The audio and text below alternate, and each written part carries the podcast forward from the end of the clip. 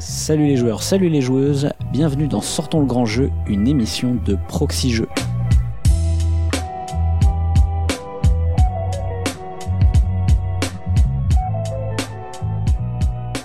Je suis le pionfesseur et comme à chaque fois, je suis accompagné de Cyrus. Salut Cyrus. Salut pionfesseur. Ça va bien? Mais ça va bien, bien. Depuis, euh, depuis deux mois Depuis deux mois, oui, puisqu'il y a eu Cannes entre temps. Il y a eu Cannes entre temps. Euh, on n'a pas diffusé de, on n'a pas diffusé de sortant le grand jeu.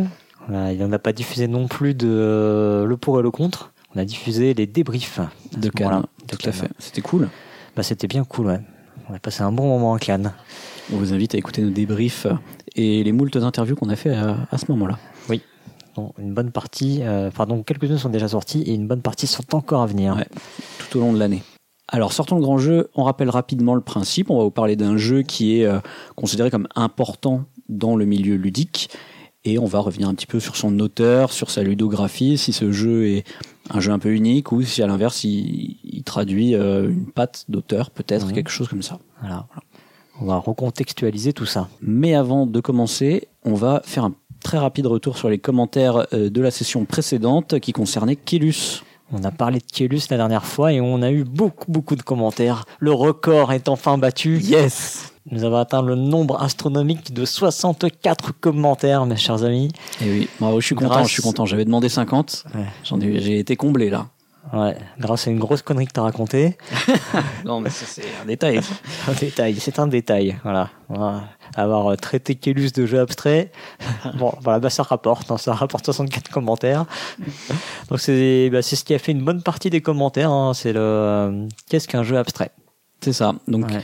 C'est marrant parce qu'en fait, pour, faire les 50 commentaires, j'avais demandé euh, quel est votre jeu de poste d'ouvrier préféré. J'avais demandé 3-4 questions comme ça.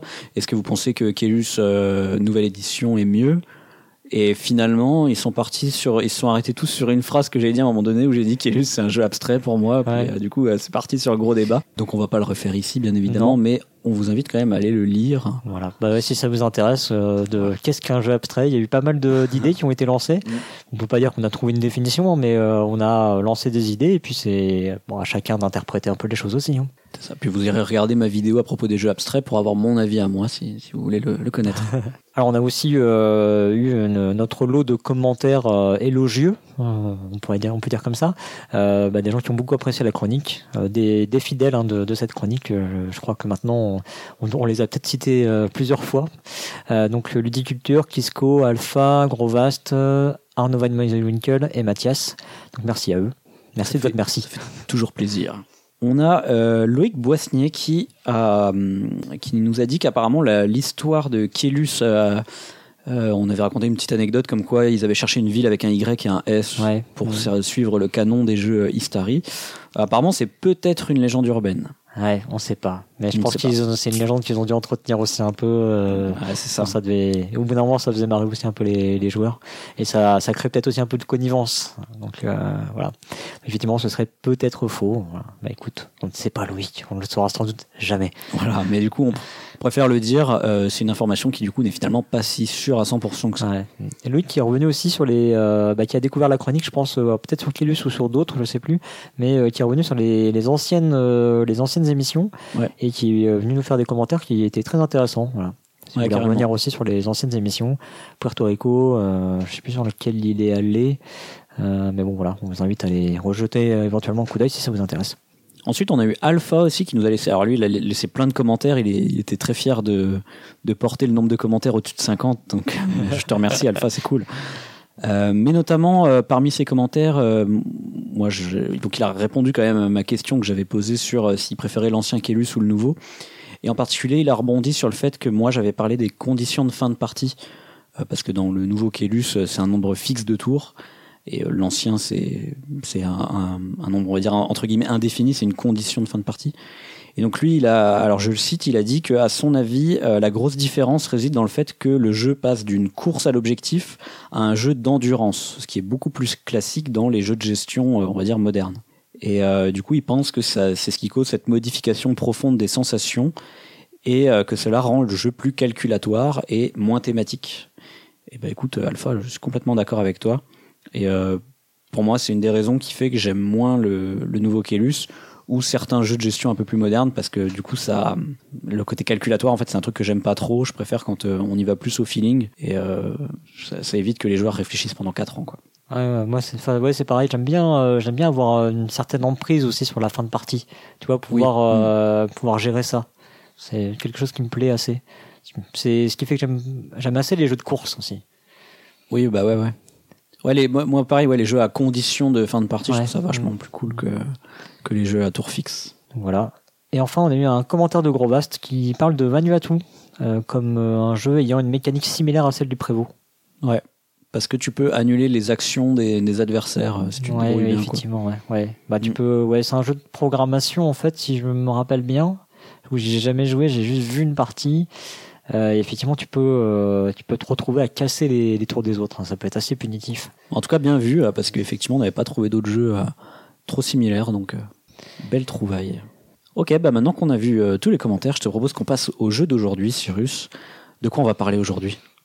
Mais oui, c'est vrai, on va parler de quoi? Ah merde, on n'a pas préparé? Eh bien, aujourd'hui, nous allons vous parler de Dixit. Dixit, qui est un jeu de Jean-Louis Roubiera. Eh bien, je, te, je te propose donc qu'on attaque cette émission. Ça marche.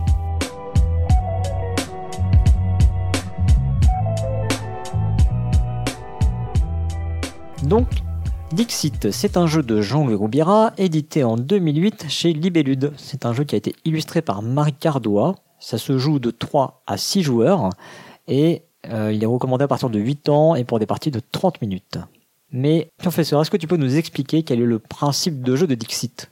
Mais bien sûr, alors Dixit c'est un jeu avec des cartes euh, au format tarot, donc euh, assez grandes comme ça, mmh. avec uniquement des illustrations dessus. Donc c'est pas juste des graphismes, mais vraiment des illustrations un peu euh, psychédéliques et, et bariolées. Oniriques Oniriques, ouais, voilà plutôt. Et à chaque tour, on va avoir, on a tous des cartes en main et on va avoir une personne qui va inventer soit une phrase, soit un mot, soit un titre de film ou n'importe quoi que lui évoque une de ces cartes. Il va la mettre face cachée devant lui par exemple, je vais dire les dents de la mer, je vais jouer une carte devant moi. Et chacun, chaque adversaire va devoir choisir une carte de sa main qui correspondrait le mieux possible à euh, cette phrase. Donc, mhm. euh, si c'était les dents de la mer, je vais devoir trouver une carte dans ma main qui correspond aux dents de la mer.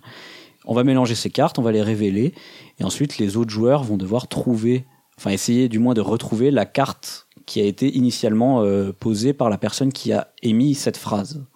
Donc évidemment, les autres, du coup, vu qu'ils ont mis une carte qui était censée être la plus similaire, ils vont essayer de piéger les autres mhm. euh, pour les faire aller sur leur carte plutôt que sur la bonne carte quoi. Et bon après il y a un système de score, alors on va pas le détailler parce qu'il est un petit peu compliqué, mais grosso modo pour la personne euh, qui a inventé la phrase, le but c'est que tout le monde ne trouve pas mais qu'il y ait au moins une personne qui trouve. Il faut qu'il y ait au moins une personne, mais pas tout le monde. Donc il y a ce côté, euh, il faut qu'il donne un truc pas trop évident, mais pas trop tordu non plus. Mhm, c'est ça. Et euh, pour les autres personnes, le but c'est que les joueurs se fassent avoir mhm. et prennent votre carte plutôt que la carte du compteur initial. Quoi. Mhm. Voilà, donc faut essayer de tendre des pièges entre guillemets. Et c'est un jeu qui joue euh, bien sur cette, euh, ce principe de tangente en fait, hein, où il faut avoir quelque chose de effectivement pas trop évident, mais pas trop euh, flou non plus, euh, qui le fait assez bien avec cette, ce principe de, de score. Et c'est à peu près tout en fait. C'est un jeu très très simple. Il y a, y a pas plus de règles que ça quoi. Non, effectivement. C'est plus ce qu'on appelle un party game, un jeu d'ambiance. Pour le moment là, Cyrus, j'ai expliqué le principe. Mais pourquoi est-ce que ce jeu est considéré comme important dans le monde ludique? Oui, et donc pourquoi on a choisi d'en parler ce soir? Oui, voilà, notamment. Alors c'est un jeu qui a remporté beaucoup de prix. Hein, on va y aller par les faits, hein, comme d'habitude. Donc les faits, c'est un jeu qui a obtenu beaucoup de prix. Il est sorti en 2008.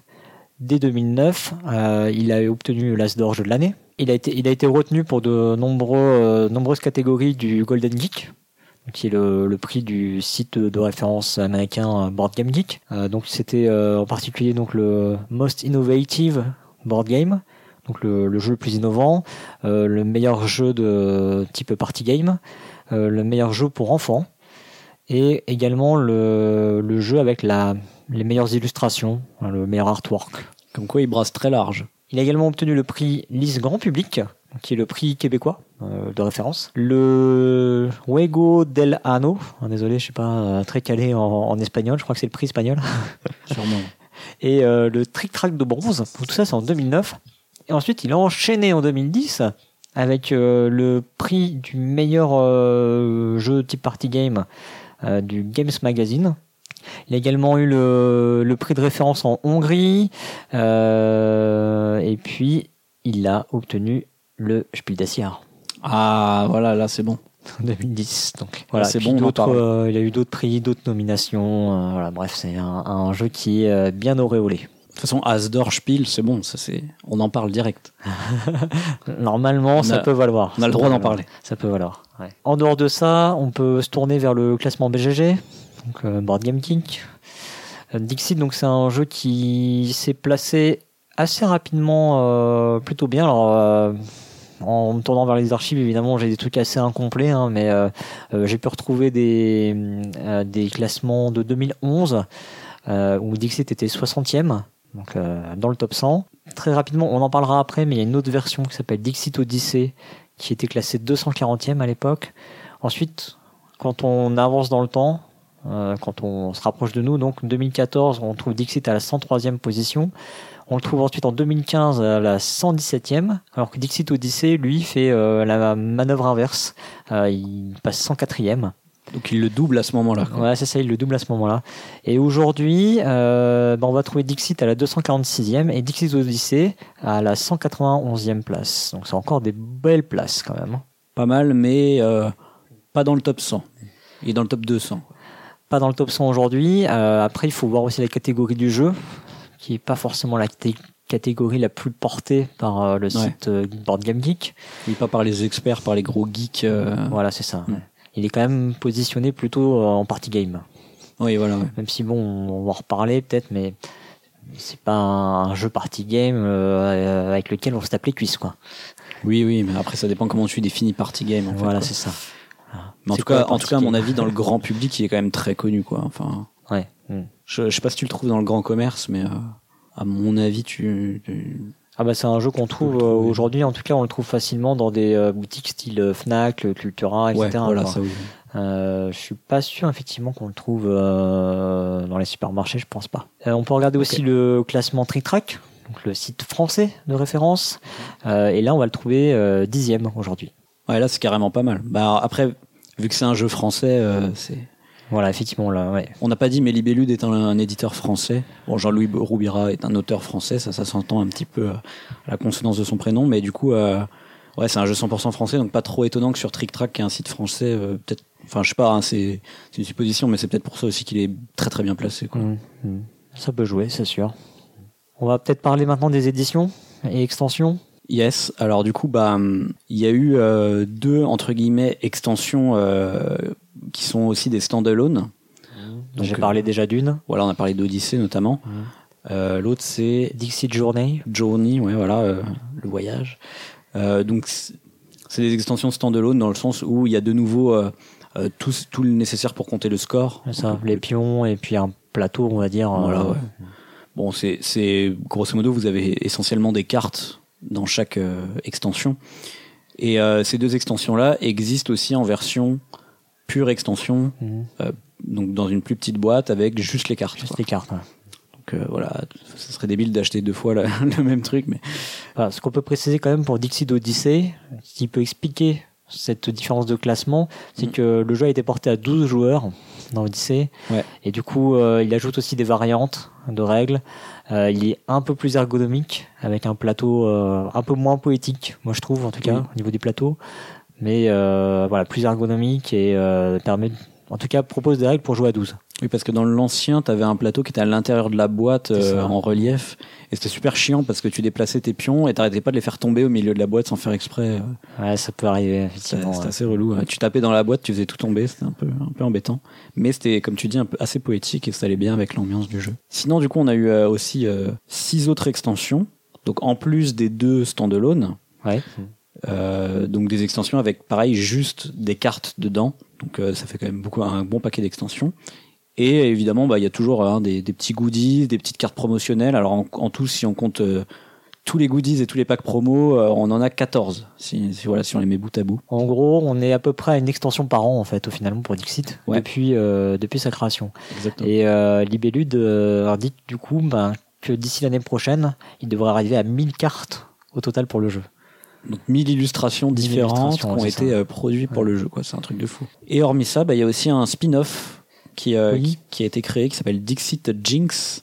Alors, ce n'est pas le même auteur. Cette fois-ci, c'est euh, Joseph M.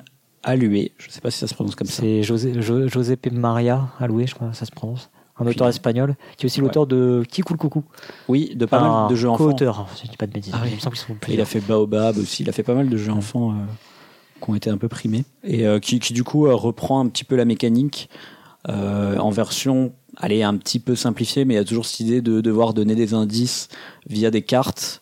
euh, sans que ce soit un indice trop évident euh, pour les adversaires. Ouais, c'est ça, il y a toujours ce côté-là. En revanche, on est sur des cartes qui sont beaucoup plus graphiques.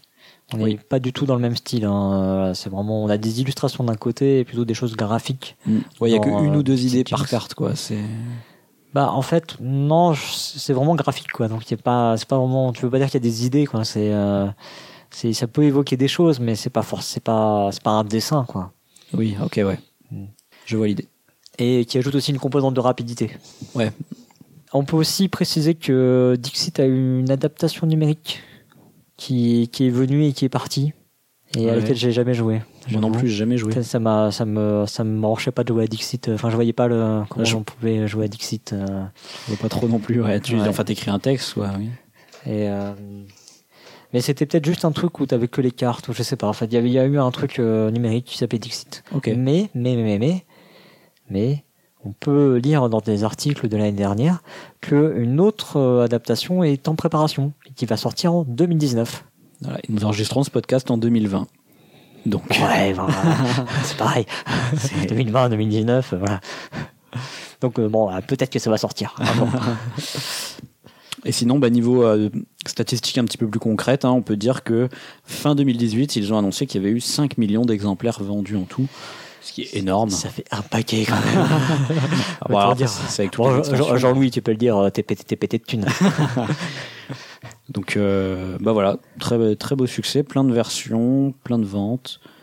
On peut dire que concrètement, le jeu a un gros succès. Donc voilà, maintenant qu'on a dit qu'on pouvait euh, légitimement parler du jeu, Ouais, voilà. On va voir maintenant euh, en quoi il a marqué le monde du jeu de société. Euh, Qu'est-ce qui fait de lui un jeu qui a laissé une empreinte? On va voir ce qu'il y avait avant Dixit et ce qu'il y a eu après Dixit.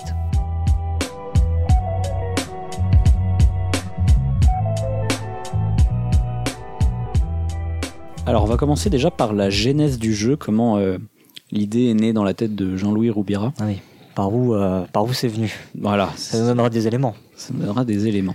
Alors en fait, il y a, il y a un jeu un petit peu traditionnel dont il s'est inspiré qui s'appelle, le- alors moi j'appelle ça le jeu du dictionnaire. Ouais, j'appelle ça comme ça aussi. moi. Voilà, donc c'est un jeu où normalement vous euh, prenez un mot du dictionnaire, vous devez inventer une définition et euh, ensuite on va lire les définitions dont la bonne et il faut essayer de retrouver la bonne. Alors évidemment, un mot, euh, un mot compliqué, un mot que personne ne connaît. Et hein. sinon ça n'a aucun intérêt. Sinon, sinon, ça marche pas. hein. Et, et donc l'idée, c'est ça, c'est que en fait, on va garder du coup cette idée dans Dixit avec l'idée de créer des pièges pour les adversaires. C'est ça. Ouais. C'est un peu l'idée du rôle euh, des personnes qui ne sont pas le compteur dans Dixit, qui ne sont pas la personne qui dit la phrase là. Ouais, c'est ça exactement. Oui, en fait, c'est, ça, ça paraît pas être le, le truc central du coup de Dixit, parce que euh, quand on parle de Dixit, on a tendance à parler du côté euh, du compteur, effectivement. Mais ce principe-là du dictionnaire, lui, il est appliqué. Il faut le voir côté des gens qui vont tenter de piéger. Voilà. C'est bien ça qu'il faut, faut bien faire attention à, ce- à cet aspect-là. Ce qui est d'ailleurs ce que tu fais dans la majorité de la partie au Bah, final. bien sûr. Parce que t'es compteur qu'une fois sur le nombre de joueurs. quoi. Exactement. En fait, euh, en fait, il avait effectivement un premier prototype qui était basé sur le jeu du dictionnaire. Voilà, c'était euh, très collé avec ça parce qu'il avait envie de travailler sur euh, l'évocation des mots, c'est-à-dire vraiment ce que ce que les gens entendent derrière les mots. Euh, il, il voulait travailler sur la, la polysémie en fait des mots. Donc le fait qu'ils aient plusieurs sens Voilà, et, euh, et comment les gens peuvent le ressentir. Quoi. Voilà. Donc ça c'était son premier prototype. Mais bon, euh, voilà, bon, visuellement ça devait pas, ça devait pas le satisfaire. C'était pas. Et un jour en fait, il a eu l'idée de croiser ça avec euh, une autre de ses passions. Jean-Louis Roubira, c'est quelqu'un qui déclare aimer beaucoup l'univers des images, tout ce qui est iconographie, tableau, affiches publicitaires, exposition. Voilà, quelqu'un qui pratique beaucoup d'expositions et qui collectionne euh, quelque part des images. Quoi. Il, découpait des images dans des magazines, ce genre de choses. Et un jour, du coup, bah, il a eu euh, l'idée de croiser un peu ces deux choses-là et d'aller chercher l'évocation des mots, mais avec des images.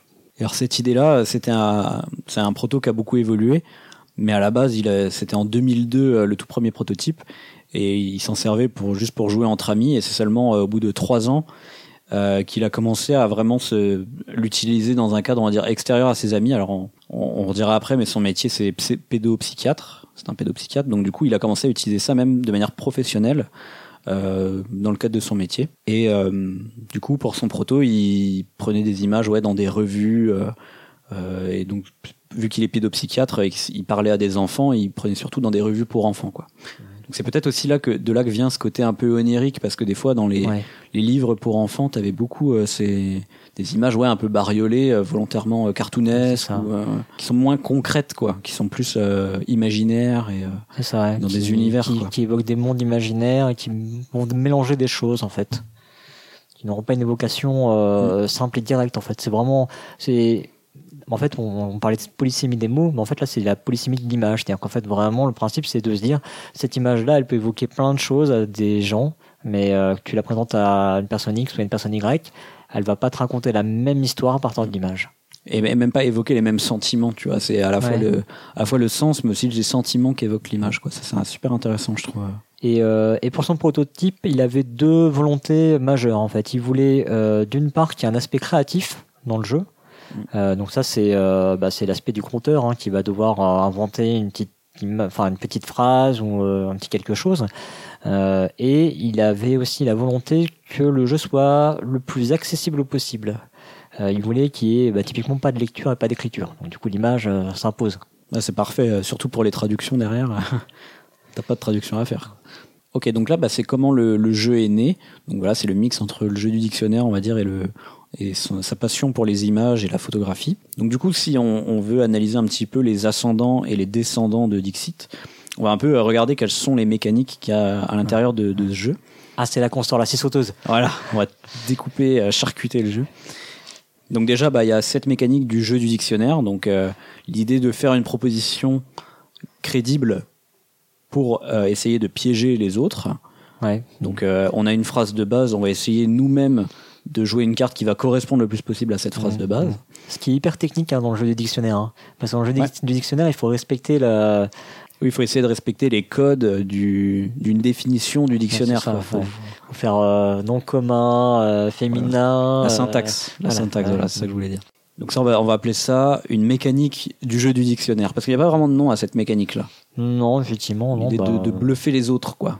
De... Mais, mais c'est pas juste du bluff, quoi. C'est l'idée de euh, créer une réponse qui semble crédible. Donc il y a un côté créatif là aussi en mm. fait, dans ce côté-là. Oui, alors dans le jeu de dictionnaire, oui, mais du coup, tu l'as, tu l'as plus dans Dixit. Pour bah dans Dixit, en fait, il faut que tu fasses l'association entre une de tes cartes et, euh, et la phrase. Quoi. Donc, ça, c'est, c'est une autre créativité, en tout cas. Mm. Ensuite, on a une autre mécanique. Alors, en anglais, ils appellent ça le targeted clues. Donc, les, moi, je vais, je vais traduire ça par indice ciblé. Mm. Donc, c'est cette fameuse euh, idée que le compteur doit donner un indice pas trop évident, mais pas trop complexe. C'est ça. Donc, il doit réussir à s'adresser à une partie des joueurs. Mais pas, tous, voilà. mais quand même à une partie. Mais pas aucun. Alors en fait, dans, dans, pareil ça on va le voir, hein, mais les indices ciblés ça peut être fait de plusieurs manières différentes hein, en tout cas. Mais mais du coup voilà, on va appeler ça les indices ciblés. Mhm. ça me va. Et on a une dernière euh, composante dans Dixit qui est très importante, c'est la communication se fait via des illustrations. Mhm ça, c'est quand même assez, euh, assez euh, important dans, Dixit, hein, puisque on, l'a dit, c'est un peu un mix entre le jeu du dictionnaire et ça. Mhm. Donc voilà, on ne communique pas avec des mots, on ne communique pas avec des phrases, on communique avec des illustrations. Ok. Du coup, maintenant, on va aller regarder chez les ancêtres de Dixit, à partir de ces trois composantes, et on va regarder un peu ce qu'il y a, pour voir euh, qu'est-ce qui est venu avant Dixit. Alors on va regarder la première composante qu'on a pu euh, qu'on a pu trouver, donc la composante euh, qu'on appelait jeu du dictionnaire hein, finalement. Hein. Donc forcément il y a le jeu du dictionnaire dedans et les déclinaisons commerciales qui ont pu être faites euh, du jeu du dictionnaire, donc comme euh, Kemosako, mais il y a aussi des jeux dérivés du, du, jeu du dictionnaire. Ouais, du coup dans les jeux dérivés en fait c'est souvent, du moins avant Dixit c'était des jeux où on a un fun fact, voilà, une, une histoire un peu fofolle des, mais qui est vraiment arrivé dans la vie, et il va falloir inventer quelque chose de crédible euh, qui s'est réellement passé, tu vois, genre euh, euh, en 1930, quel était euh, le slogan de Lustucru, tu vois. Ouais. Et c'était toujours un truc assez stupide en général, et du coup, il faut essayer d'inventer un truc crédible. Donc, Et vraiment comme le jeu du dictionnaire. Et donc là, en fait, tu as plusieurs jeux qui font exactement ce, ce gameplay-là. Donc, tu as, le t'as le jeu du bluffer, ça s'appelle. Ouais. Bluffer. Euh, mais en France, on connaît peut-être plus le fictionnaire Ouais, le fictionnaire, effectivement. de, de Hervé Marly. de Marley. Et euh, là, très récemment, on a des, on a les Jackbox Party qui sont des jeux vidéo, mais euh, ça ressemble un peu à des jeux de société parce qu'en fait, on joue avec son téléphone et tout. C'est un peu des Ouais, parties tu joues games. à plusieurs. Et t'as exactement cette mécanique. En fait, ils ont, ils ont un jeu comme ça qui s'appelle Fibage, où pareil, il faut inventer un, un fun, enfin une, une réponse à un fun fact. Et ils ont un dérivé de ça où c'est pareil, mais avec un dessin. Il va falloir Mhm. faire un dessin et ensuite il faut inventer un titre à ce dessin. Enfin, c'est assez rigolo. Alors après, toujours dans le jeu du dictionnaire, on a aussi euh, tous les jeux américains euh, qui dérivent de Apples to Apples. Donc ça, c'était un jeu qui était sorti en 99, qui n'a pas eu de version française. Mais bon, euh, de nos jours, on connaît tous les jeux genre Cards Against Humanity ou Blanc Manger Coco ou Limite Limite, qui sont des jeux qui dérivent carrément de ce jeu-là Ouais. où en fait vous allez avoir pareil bah, une proposition et il va falloir sélectionner quelle carte de votre main correspond le mieux à cette proposition. Mhm. Alors à l'époque de Apples to Apples, contrairement aux jeux genre Limite Limite, Blanc Manger Coco, c'était Mhm. pas des trucs trash, Ouais, c'était pas drôle, du coup. C'est pour ça que C'était- moins bien. c'était des trucs plus euh, genre des adjectifs ou des choses comme ça, tu vois. Donc t'as as un adjectif genre euh, qu'est-ce qui est le plus intelligent et puis tu choisis un truc dans, dans ta main qui te semble Mhm. intelligent. D'accord. Donc, je sais pas, moi j'ai euh, l'économie dans ma main, tu vois, je mets l'économie. Et toi tu vas avoir euh, les jeux de société, donc tu vas mettre les jeux de société, tu vois. Donc euh, on choisit tous une carte et ensuite quelqu'un valide euh, valide quelle est la carte la plus rigolote ou qui lui correspond le mieux, Mhm. quoi. Mais ce qui est important, c'est surtout la phase, quoi. la phase voilà de sélection de cartes. Alors c'est pas euh, 100% comme le jeu du dictionnaire parce que là t'es limité au choix de ta main. Ouais, c'est ça. Ben, comme dans Dixit, en fait. Comme dans. Dixit, Mhm. voilà. Donc là, pour le coup, c'est peut-être celui qui se rapproche peut-être le plus de Dixit du point de vue, pas du compteur, De la simplification du principe, en fait. Parce que du coup, Ouais. euh, en te donnant un choix limité dans ta main, Mm. tu simplifies les choses aussi, quoi. C'est ça, ouais. Mm. Et T'as du coup, des- là- Et le fait d'avoir des propositions déjà faites. Là, c'est des Oui. mots dans Apples to Apples et dans Dixit, c'est des images. C'est ça. Bah, en fait, du point de vue, pas du compteur, mais des autres joueurs, Oui. c'est exactement le même principe que Apples to Apples, quoi, C'est ça. Qui est un jeu de Matthew Kirby et Mark Alan Osterhaus. Cette mécanique-là, grosso modo, elle a été réutilisée euh, à plusieurs reprises. Donc ensuite, on peut euh, voir la deuxième composante, donc la composante indice ciblé. On a Barbarossa. Donc ça, c'était un jeu qui était sorti en 88 de Klaus le- Teuber, le papa des colons de Catane. Pas le dernier avec les filles en jupette. hein. De quoi?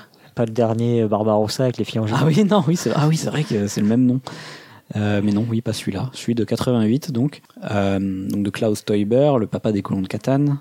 Pour le coup, c'est un jeu qui a eu le Spiel des Jahres à l'époque. Et euh, où en gros, l'idée, c'est que vous faites des espèces de sculptures en pâte à modeler. Et les joueurs vont devoir deviner ce que c'est. Mm. Mais il- normalement, vous êtes censé faire votre sculpture assez tordue pour que les gens comprennent pas ce que c'est dès le début Mm. et ils vont vous demander des indices pour comprendre qu'est-ce que c'est. Et en gros, plus ils vont mettre de temps à comprendre, mieux c'est pour vous, quoi. Ouais.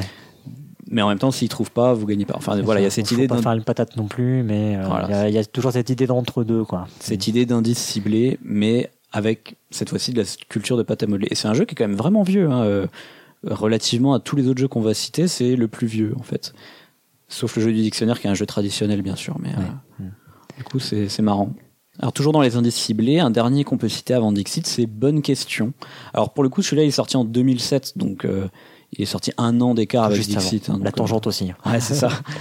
Euh, qui est un jeu de Ludovic Maublanc, qui était chez Repos Prod à l'époque. Et hum, en l'occurrence, ce jeu-là, c'était un jeu où il fallait inventer. En fait, vous avez une réponse dans la main, il faut inventer une question C'est pour Géopardy. faire deviner cette réponse. C'est le Géopardy totalement. Sauf que du coup, les joueurs vont essayer de trouver la réponse, mais votre objectif, c'est que ce soit, euh, on va dire, le joueur du milieu. Ça, pas le premier ni le dernier. en Voilà, gros, pas le premier, mais le dernier, donc c'est encore des, des indices euh, ciblés, quoi. Donc, euh, Ouais. voilà, pour les indices ciblés. Alors, la deuxième composante donc qu'on peut regarder, c'est l'utilisation des images ou des illustrations dans des dans des jeux. Alors, on va on va pas se limiter à la communication, on va on va un peu élargir. Euh, du coup, qu'est-ce qu'il y a eu avant Dixit? Euh, alors là, il y a, on va penser à Compatibility, qui est un jeu qui est sorti euh, alors euh, en France chez Cocktail Game, mais qui a eu d'autres d'autres versions précédemment. Donc la première version c'était 1980. Oui, pardon, c'était une coédition. Tu as raison, tout à fait. Tu as bien raison de me corriger. donc la première version c'était 1996. C'est un jeu de Craig Brown dans lequel on va, on va jouer en équipe, on va tous avoir les mêmes images, on a tous le, le, même set de cartes en fait avec des photos et on va avoir un thème il va falloir qu'on réussisse à s'entendre avec son partenaire pour poser les, mêmes cartes en fait. Hein. Voilà, choisir les mêmes cartes dans son deck de cartes. Être compatible. Il faut être compatible exactement.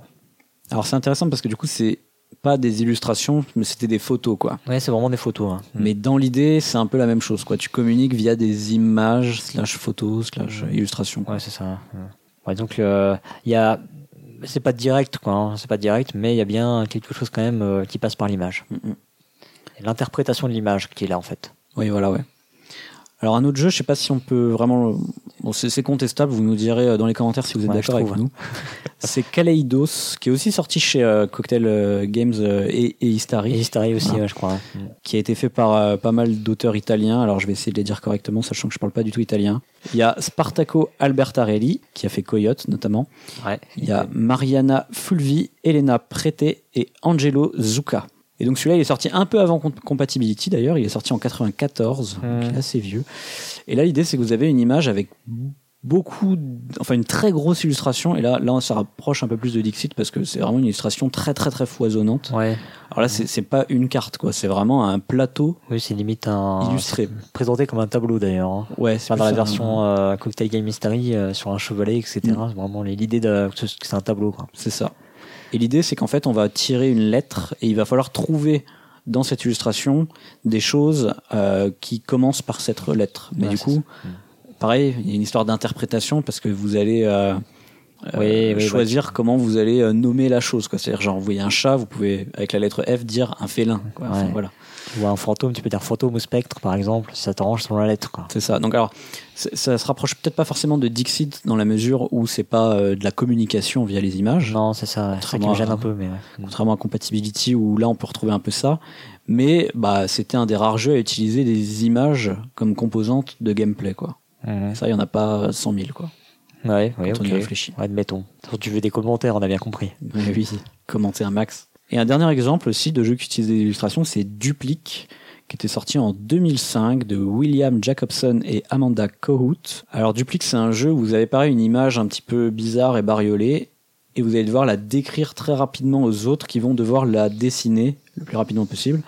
Et euh, il y a des détails, vous savez pas lesquels à l'avance, qui vont être importants pour euh, scorer. Quoi. Donc, euh, par exemple, un coup, il faut que, je sais pas si votre personnage, votre personnage, c'est un personnage qui jongle sur l'image, il faut qu'il y ait trois balles au-dessus de sa tête strictement, tu vois. Mais vous savez pas que c'est ce détail qui va être important à l'avance. Donc là, pareil, on ne communique pas avec les images, mais on a une image et il va falloir essayer de la communiquer aux autres en temps limité. quoi. C'est plus un exemple de, de, jeu qui utilise des illustrations dans leur gameplay. Hein. Mais, mais, mais, on voulait parler surtout de la communication par l'image.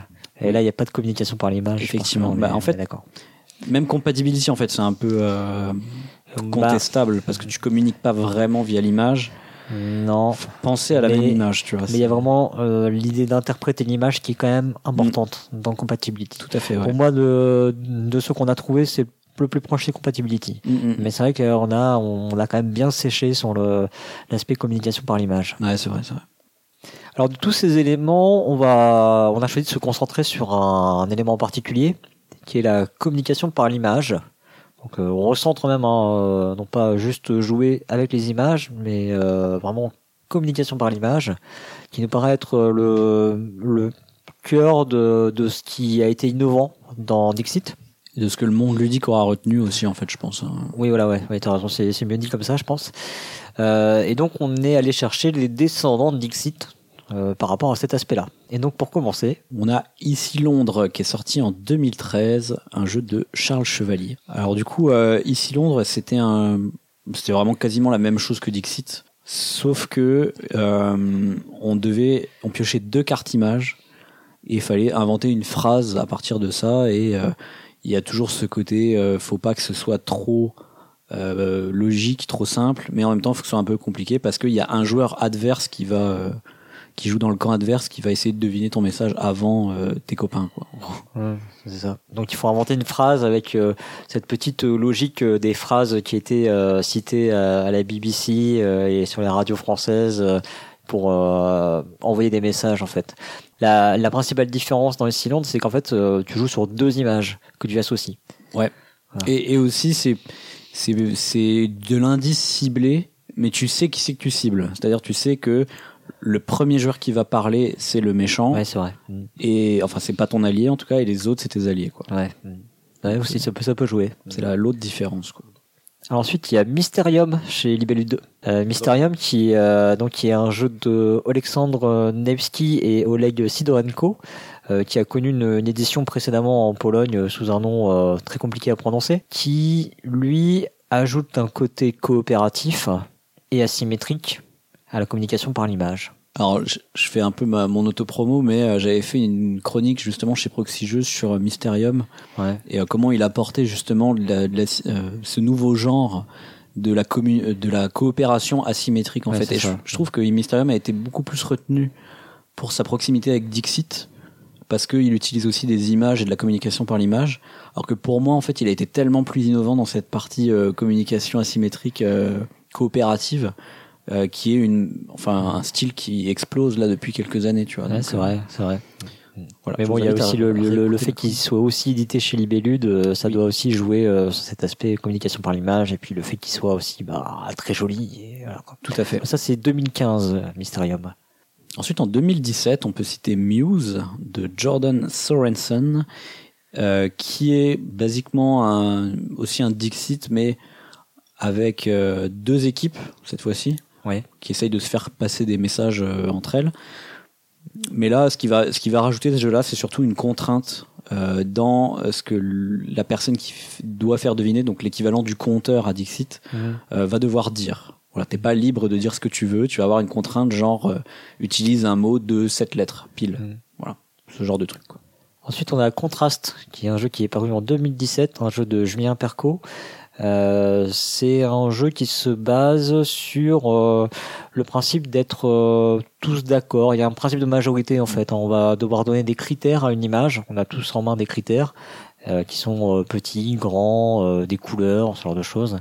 Et bah, il va falloir qu'on essaie de, de définir l'image au centre par ces critères-là, communément avec les autres joueurs. J'appelle ça le principe de majorité gagnante. Ouais, ouais c'est assez bien dit. comme fait ça, une ouais. vidéo dessus. C'est faut être dans la majorité euh, pour gagner. Quoi. Il faut être euh, le, le consensus en quelque sorte.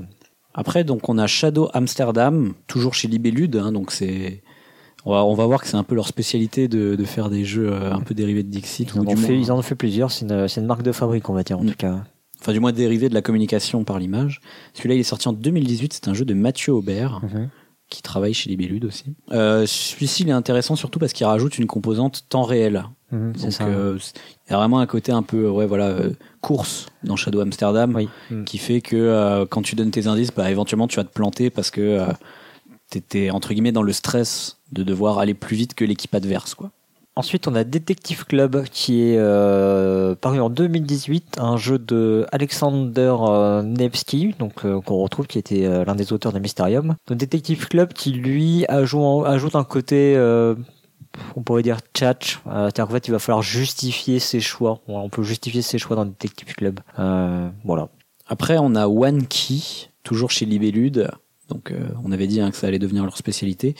Édité en 2019 par. Alors là, c'est un collectif d'auteurs, c'est l'atelier. En fait, c'est l'atelier de Libellud, quoi. Donc, c'est le. Ça c'est devenu une espèce d'antenne apparemment de Libellud. Voilà, c'est l'espèce de collectif d'auteurs de Libellud, on va dire. Euh, qui lui joue sur des principes de chaud et froid pour essayer de Ah. faire deviner, euh, pareil, des images. Et, c'est encore un jeu coopératif. Donc là, on est pareil dans du. On va dire du Mysterium-like, en fait, quoi. Dans la branche que Mysterium a ouverte. Oui, c'est vrai. Ensuite, on peut citer Greenville 1989, un jeu qui est paru en 2019, un jeu de Florian Fay, et c'est un jeu aussi d'éditeur français, mais c'est Sorryware French cette fois-ci. Alors c'est un jeu qui joue euh, vraiment dans le, bah, dans le principe de, de la communication par l'image, mais avec une composante narrative, c'est-à-dire qu'il va falloir raconter une histoire sur une thématique plutôt horrifique. Donc c'est vraiment un parti pris euh, qui est assez intéressant, je trouve, euh, en tout cas dans la veine de, de ces jeux de communication par l'image un parti pris beaucoup plus adulte et avec peut-être une petite sensibilité jeu de rôle. Toujours en 2019, on a donc euh, Obscurio qui est sorti, euh, de toujours édité chez Libellude. Et encore une fois, c'est l'atelier, donc le fameux collectif d'auteurs qui, qui l'a fait. En fait, c'est un espèce de Mysterium-like qui introduit une notion de traître déjà. Euh, ce qui avait déjà été fait dans euh, Deception Murder in Hong Kong, qu'on connaît en France euh, sous le nom de CS Files. Oui, Mais euh, sauf que lui, il utilise des mots et pas des, c'est ça, ouais. pas des images. Enfin, il y a Sur- des images, mais c'est juste pour représenter des mots. En oui, fait. enfin, Enfin, ouais, c'est des pas, de objets. com- pas de communication par Des image objets. en fait. Ouais. Euh, mais surtout, Obscurio, le truc intéressant, c'est qu'il utilise une mécanique euh, qu'on retrouvera dans un autre jeu qui est sorti la même année, qui s'appelle Gua- Guardians of Legends, euh, qui a aussi été édité en 2019. Du coup, là, c'est un jeu de Edward Preston et Vincenzo Bianca. Et ces deux jeux, en fait, vont euh, toujours utiliser la communication par image, mais là, on va pointer un détail d'une image plutôt que de donner l'image en entière à ses coéquipiers. Donc du coup, c'est voilà, c'est un principe encore twisté de la mécanique de base de Dixit que je trouve plutôt intéressant personnellement. Enfin, j'ai pas joué euh, ni à l'un ni à l'autre pour le coup, mais j'ai l'impression qu'en fait finalement on revient un peu en arrière parce que du coup euh, plutôt que d'avoir cette polysémie de l'image, Mm. bah, en fait on revient à juste pointe un détail quoi. C'est vrai. En fait, du coup, ce qui est intéressant, c'est que quand tu pointes le détail, tu as toujours une polysémie parce que Ouais. on sait pas si tu pointes la couleur, si tu pointes ce détail-là en particulier, ou si tu pointes la- une direction pour, euh, pour faire tu vois, une globalité, euh, Ouais. je sais pas, la, la globalité en haut de l'image. Tu vois ce que je veux dire? Genre, je sais pas, t'as un chevalier. Est-ce que tu veux montrer le casque, ou est-ce que tu veux montrer le chevalier, ou est-ce que tu veux montrer le gris du casque? D'accord, ok. Tu vois, donc il, on y a sait une, pas trop. il y a une ambiguïté qui reste sur euh, ce Ouais. que tu pointes en fait. C'est ça. Mais ce qui est intéressant, c'est que du coup, avec une même image, t'as plusieurs images au sein de l'image, et du coup, euh, Mais, effectivement, tu perds le côté euh, que t'avais dans Dixit euh, Ouais. flou. Ouais, ça te, mais, mais en revanche, ça te permet de la variété sur l'utilisation de l'image. C'est ça. Pas sur l'interprétation, mais sur l'utilisation. Alors à noter que dans Obscurio, tu peux quand même pointer euh, en dehors de l'image pour dire je veux parler de l'image tout entière. Ok. Tu vois. Ça- Donc En tu peux toujours le faire. ouais. Ok, d'accord. Ouais, donc ça fait euh, ça fait quand même quelques jeux euh, ouais. vraiment qui qui je pense n'auraient pas vu le jour sans Dixit. Ouais, je suis assez d'accord. hein.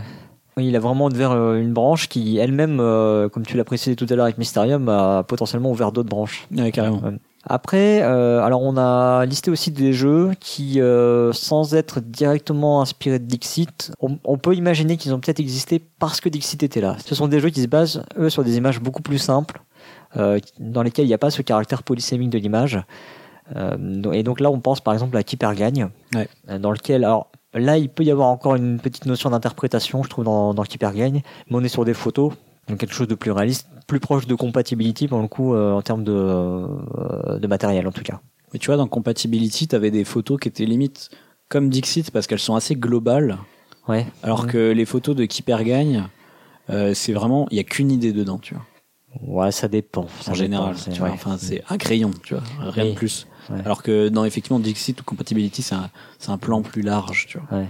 Mais bon, il faut faire des associations d'idées, donc du coup, il faut souvent aller plus loin que simplement le ce qui est représenté par l'image. quoi. C'est en quoi c'est fait, en, à ce que ça évoque, etc. Pareil, on a Codenames Image, du coup, euh, qui lui, il y a, alors en général, pareil, il y a très peu d'idées dans les images, il y a deux idées par image, quoi, gros. Il y a deux idées majeures. Ouais. C'est ça, voilà. Ça va être une glace avec euh, des chats Ouais, ça. euh, en, à la place des boules des glaces, quoi, tu vois. Ouais, par exemple, là, je, je sais pas où t'es allé chercher cet exemple, mais voilà, c'est ça. Ouais, c'est deux images mélangées en quelque sorte. Mais là aussi, en fait, hein, on, on va on va jouer sur l'évocation de l'image, c'est-à-dire que pas forcément juste ce que ça représente, mais aussi tout ce que ça évoque derrière. Et c'est là que quand même ça se rapproche, je trouve, de Dixit en fait. Oui. Ce, ce fameux principe d'évocation qui est, euh, enfin, auquel euh, Jean-Louis Roubira semble tenir. Ensuite, on peut parler de Yes, qui est un jeu euh, paru chez Blue Cocker en 2016 de Romaric Gallonnier, qui prend aussi le principe de Codenames dans lequel il va falloir rapprocher deux images uniquement. Mm. Et donc bien cibler ces deux images-là. Il y a aussi Dream On où euh, t'as as aussi des cartes et tu vas les utiliser pour euh, inventer des phrases dont on va se souvenir euh, coopérativement, un peu à la Farben ou des trucs comme ça. Ouais, Créer une histoire en fait. hein. Ouais, créer il faut, une faut histoire, créer une histoire. histoire, mais dont on se souvient surtout parce que c'est un jeu de mémoire avant tout. Alors ensuite on a Belrati sur lequel il va falloir euh, faire des associations d'images entre elles en fait, hein, vraiment relier des images euh, directement les unes avec les autres finalement. Et on peut parler aussi de Picked It, euh, où tu, tu vas combiner des images pour essayer de faire deviner des, des films, des séries, des, des livres aux autres, quoi. Euh, qui est un jeu vraiment pas bien. Voilà, donc là aussi, ça en fait, euh, ça en fait quelques-uns hein, qui, euh, voilà, encore une fois, restent sur des images très simples, mais euh, peuvent jouer sur l'évocation de l'image. Donc aller au-delà de simplement ce qui est représenté comme objet. Et si on avait eu un seul mot, voilà, ça aurait été différent, je pense, si on avait eu l'image. Ah, je sais pas, tu vois. Ça peut être aussi, tu vois, une astuce pour ne pas avoir à traduire le mot dans plusieurs langues et du coup ils mettent une image, mais en vrai, en vrai, tu vois, vu que c'est des images très très simples avec juste Là, ça dépend de quoi on parle. chose, mais Parce que dans, dans, dans Keeper euh, si t'as le mot, c'est clair que tu fais pas les mêmes associations. Mm. C'est, ça me paraît évident. ah ouais, tu penses? Je suis sûr. Très bien. À essayer. Alors, comme à notre habitude, on va tenter de faire un parallèle avec euh, la fameuse et euh, maintenant très célèbre chronique d'Acariâtre que tout le monde a dû écouter 100 fois du coup euh, depuis. Euh, Ou pas, vu qu'ils nous demandent à chaque fois ce que ça veut dire paradigmatique, tu vois. Donc c'était euh, la chronique euh, numéro 100 d'Acariâtre, donc euh, de Ludo Incognito, dans laquelle il parle de Alastair Fowler et dans laquelle il nous décrit son modèle du genre littéraire en trois étapes. Dans ce modèle, pour tout genre littéraire, il y aurait une œuvre innovatrice, une œuvre paradigmatique et une œuvre définitive. Donc euh, bah, l'innovatrice, c'est la, la toute première, celle qui, waouh, c'est un nouveau truc. Euh, la paradigmatique, c'est celle qui est euh, pour qui coche toutes les cases du genre, qui est le truc, voilà, qui quand on parle d'un genre, bah, ça nous évoque forcément cette œuvre-là. Qui est la référence commune. En La fait, référence, ouais, très bien, merci. C'est très bien dit comme ça. Et la définitive, c'est c'est la waouh, quoi. C'est la c'est la meilleure. C'est la meilleure à l'heure actuelle. C'est ça. Ouais. Alors du coup pour toi, Dixit, euh, comment euh, comment se place ce jeu dans euh, ce genre donc on pourrait appeler les jeux de communication par l'image? Hum, Moi, je pense que Dixit, c'est quand même l'œuvre innovatrice, dans le sens où, si tu prends vraiment la communication par image, c'est le premier à l'avoir fait, quoi. Après, si tu prends par exemple des mécaniques comme le jeu du dictionnaire et des trucs comme ça, là, c'est sûr que Dixit n'est pas le premier. Parce que On a dit la communication par l'image. Voilà. Mais effectivement, je pense que dans le monde ludique, il est considéré comme ayant apporté un jalon au niveau de la communication par l'image. Donc du coup, euh, pour moi, c'est l'œuvre innovatrice. C'est le tout premier à avoir vraiment utilisé les images et du moins les illustrations dans de la communication. Voilà. Donc pour moi, innovatrice. Et toi, du coup? Euh, innovatrice aussi. Ouais, ouais je suis d'accord. euh, Enfin, là, tu vois, après toute cette analyse qu'on a pu faire, euh, on se rend bien compte qu'avant, il n'y a pas grand chose qui nous satisfait vraiment. Ouais. Voilà. Bon, après, on, a- on peut être aussi euh, passé à côté. Hein, c'est- possible. Euh, c'est peu probable, mais c'est possible. En fait, on voit que ça Euh, utilise des illustrations ou des photos, mais jamais pour de la communication directe. C'est ça, ouais. Mm. Euh, et ensuite, en œuvre euh, paradigmatique, du coup, hein, parce que j'ai continué, Ouais, euh, je pense que c'est pas Dixit. Euh, Mm. Parce que Dixit, pour le coup, il part quand même d'une phrase, d'un mot, de. On l'a pas dit aussi, mais il peut y avoir des variantes en genre onomatopée, chanson, machin. Euh, et du coup, pour moi, ça fait que c'est peut-être pas l'œuvre paradigmatique. Moi, je placerais peut-être plutôt Mysterium pour le coup sur l'œuvre paradigmatique. Parce que là, il y a vraiment euh, image-image, mais il n'y a pas de, il y a pas de son. Il y a que l'image. Ouais, ouais. Oui, d'accord. ouais. Et tu, tu penses du coup que les autres jeux sont beaucoup plus inspirés de Mysterium que de Dixit, peut-être? Ben, j'ai l'impression, ouais. Après, euh, encore une fois, on les a, on n'a pas forcément joué à tous les jeux non plus, euh, mais, euh, mais j'ai l'impression qu'au final, il découle plus de Mysterium. Bah écoute, je suis d'accord avec toi en fait. Ouais. Je, je pense aussi Ah, que c'est Mysterium en paradigmatique. Ouais. Euh, après, en définitif, c'est un peu dur à dire. Je pense pas que Mysterium est définitif parce que pour moi, il a trop de, trop de problèmes. Moi, je, moi, je l'aime bien avec ses problèmes. Pour avoir joué à Mysterium Park, euh, qui Ouais. est donc un dérivé de Mysterium, euh, qui va aussi être euh, du coup édité chez Bellude, etc., etc., qui va, qui va paraître bientôt. Euh, effectivement, on est sur quelque chose d'un peu plus condensé, Mm. avec un peu moins de, de difficultés ergonomiques, de un peu moins de lenteur aussi, un peu voilà. Et donc du coup, il est peut-être un peu plus efficace. Ok, ouais. Bah, je, je pense un peu aussi. Puis il a pas, il a pas tous les, euh, les trucs de, les mécaniques de, comment ça s'appelle, les points de voyance, je sais pas quoi. Là. Ouais, c'est ça. Ouais, je crois que c'est comme De ça. clairvoyance. Clairvoyance. Ouais. Ça, c'est un truc ouais, qui, me, qui me freine un peu dans, dans Mysterium. Mais alors, je crois que l'édition originale polonaise ne les avait pas. Ah, Et du coup, ce serait peut-être intéressant euh, de retrouver les règles euh, originales. Et peut-être que euh, peut-être que c'est un ajout qui était peut-être pas si bien. hmm. Je sais pas. D'accord. Ah, pour le coup, moi, tu vois, j'ai un peu du mal à trouver une œuvre euh, définitive. Enfin, là, je suis en train de regarder celle qu'on a citée, donc j'ai pas de. Ça se trouve, il y en a d'autres. Mais tu vois, par exemple, euh, ici Londres, j'ai tendance à mieux l'aimer que Dixit, perso.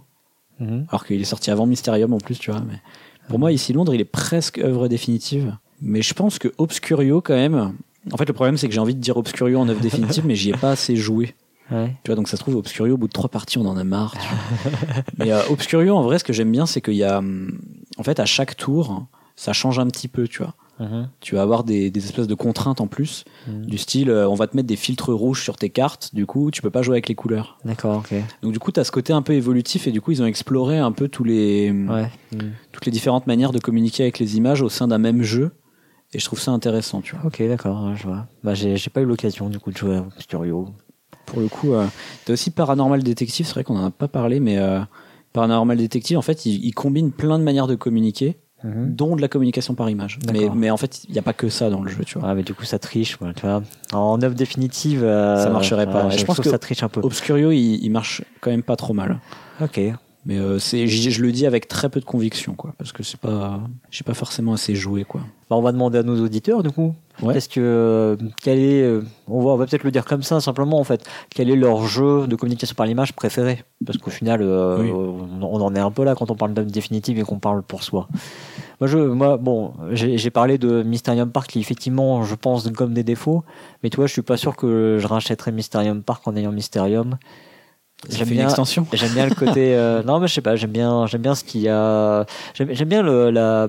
C'est un peu lent, Mysterium, mais j'aime bien cette petite lenteur. J'aime bien jouer à. Mysterium tranquillement, posé. Tu vois, il y a vraiment une ambiance autour de tout ça. Hmm. Laisser les gens discuter et voilà. Bon, bref, c'est Ce qui est cool avec tous ces jeux, c'est que t'achètes n'importe lequel, ça fait une extension pour un autre. pour un autre. ouais, c'est chouette quand même. Et alors, du coup, parlons rapidement du thème. Donc là, on revient sur Dixit. Hein. On revient sur Dixit, bien sûr. Donc le thème de Dixit, alors le thème de Dixit, c'est un thème onirique. Donc euh, c'est un thème sans thème en fait. hein. Pour moi, je sais pas. euh, J'ai l'impression que quand on parle de, thème onirique dans un jeu, c'est une espèce de pas de cache-misère, mais euh, mais qu'en fait ça veut pas dire grand-chose. Pour autant, en fait, dans Dixit. Euh, ce qui est amusant, c'est qu'en fait, euh, bah, ça marche parfaitement et que je vois pas du tout ce qu'on pourrait, ce qu'on aurait pu faire d'autre. Euh, à partir du moment où tu dois communiquer par l'image et avec de, de la polysémie dedans, et c'est vraiment hyper important dans, dans Dixit, bah, en fait, il y a que, y a que ça qui marche. Parce qu'un rêve, un rêve, c'est ça. En fait, tu te réveilles, tu fais, mais c'était complètement absurde. Il y avait effectivement les trucs qui étaient sans dessus dessous, il y avait des choses qui étaient à des endroits qui étaient absolument improbables, et, et du coup, bah, du coup, ça, ça marche. Bah après, euh, quand tu regardes d'autres jeux, ils ont exploré d'autres thématiques. Mysterium, c'est les visions, tu vois. C'est pas du rêve, hein, mais c'est proche, je suis d'accord, mais Ouais. c'est des visions. Et euh, Greenville, pour le coup, je crois que c'est plus du, C'est horrifique, ouais. de l'horrifique, donc c'est Mm. normal que ce soit bizarre, tu vois, Ouais. parce que Mm. c'est c'est presque de l'horreur psychologique, je dirais. Tu vois, donc euh, c'est à la limite le cauchemar, c'est le côté cauchemar du rêve. Ouais, c'est ça. ouais. Mais tu vois, par exemple, dans Shadow Amsterdam, il y a un thème assez normal, au final. Il a pas, Ouais, mais il y a- du coup, c'est pas bariolé, Du coup, pour le, pour le coup, moi, je trouve que c'est celui qui marche moins bien. Mais Ouais, je, suis, d'accord avec toi. Euh, Parce que les illustrations se ressemblent trop les unes aux autres, ouais. en fait. Mais, euh, ouais, ok. Bah, ou dans. Enfin, si tu, tu regardes les autres, ou Enki, euh, je suis pas sûr qu'il y ait un thème. Enfin, tu- je pense que tu peux faire des thèmes foufou euh, sans que ce soit du, de l'onirique. Mais bon, c'est un autre débat. Moi, je pense que Dixit est pas très thématique au sens où t'es pas immergé dans un univers. C'est un- effectivement un thème qui, qui sert d'atmosphère Ouais. Mm. euh, pour les illustrations plus que de euh, d'atmosphère pour les joueurs et euh, tu vois t'es pas en train de, de, de te dire oh je suis dans un rêve et euh, c'est pour ça que je vais jouer comme ça Mm. tu vois? Mais en même temps les party games souvent ça ça a pas trop un thème tu vois C'est vrai. c'est très Ouais. mécanique un party game Non, et puis en fait, euh, ce qui est particulier aussi, c'est que finalement, d'une carte à une autre, tu es transporté dans un univers un peu différent, même si euh, ça reste euh, l'univers du rêve. Mm, mm. Mais euh, mais voilà, du coup, tu peux pas dire qu'il y a un thème très cohérent. Pour autant, il y a quand même eu, euh, je trouve, effectivement, beaucoup d'efforts qui ont été faits, surtout dans la version d'origine, avec euh, donc ce, ce fameux plateau qui est à l'intérieur de la boîte, Ouais. qui représente une sorte de mare aux, aux grenouilles. Et sur lesquels en fait tu te déplaces avec des lapins ouais, qui, c'est marrant qui sautent de nénuphar en nénuphar. Mm. Et du coup, même ça, ça vient te transporter euh, dans cet univers euh, onirique. je suis d'accord ça ça c'est cool je sais pas si euh, chaque extension a un peu une thématique au final je sais pas à quel point c'est vraiment respecté ou pas ou si Il y a, oui, il y a des. je sais que par exemple, il y a une, il y a une des extensions où c'était le tout dixième anniversaire qui est basé sur les contes Ouais. du monde entier. Mais après, bon, après, ça reste euh, très diversifié finalement, parce Oui. que c'est les contes du, du monde entier. Il y, a, il, y a, il y a toutes sortes d'univers hein, derrière tout ça. C'est euh, c'est aussi souvent les univers des illustrateurs hein, qui sont derrière. On n'en a pas encore parlé, mais euh, euh, l'illustrateur qui est derrière euh, chaque version de Dixit, chaque extension, etc., vient avec son univers. Alors il y a tout un brief, on, en reparlera aussi, qui est fait par l'auteur du jeu, par Jean-Louis Roubira, mais derrière il y a quand même une certaine carte blanche qui est donnée à l'illustrateur, qui va donner euh, sa patte aussi à, à certaines extensions. Ce qui fait que même que parfois, c'est pas toujours évident de jouer, euh, de mélanger certaines extensions, parce que l'air de Ouais. rien, elles vont euh, tirer les univers d'un côté ou d'un autre. D'accord, ouais, je vois. Ouais, du coup, t'as un léger fond thématique à cause de ça. Quoi. Ouais, c'est les... à mon sens, c'est quand même léger, quoi. Mm. Bah, moins que dans moins que dans d'autres jeux, en fait. Moins que dans Mysterium ou dans Greenville, par exemple. Je trouve. Parce que Mysterium et Greenville, tu vois, c'est vraiment dark. Quoi. Oui. Et Il y, a- il y a vraiment un point commun entre toutes les Ouais. illustrations, je trouve. Oui, c'est vrai. Enfin, surtout Greenville, quoi. Ou Shadow Amsterdam. Du coup, en conclusion, ben euh, oui, euh, oui, le thème, le thème du rêve, euh, pour moi, il est, il est présent, il est là. Maintenant, est-ce que on a l'impression de vivre un rêve quand on joue à Dixit? J'irai peut-être pas jusque là, mais en tout cas, en tout cas, tout est fait pour que on comprenne bien qu'on est dans cet univers-là, et euh, ça marche parfaitement avec le la mécanique du jeu. Pour le coup, je trouve que c'est pas un thème euh, patchwork que tu peux mettre n'importe où dans le rêve. Non, T'as non, des jeux non. qui le font très bien. Enfin, je Mm. pense à Onirim. euh, T'as des jeux qui le font très mal. Je pense à Dreamscape. voilà. Ok, bah voilà pour le thème du coup. Ouais. Je te propose qu'on parle maintenant un petit peu de Jean-Louis Roubira, donc de l'auteur du jeu. Eh bien, allons-y. Parlons de Jean-Louis Roubira.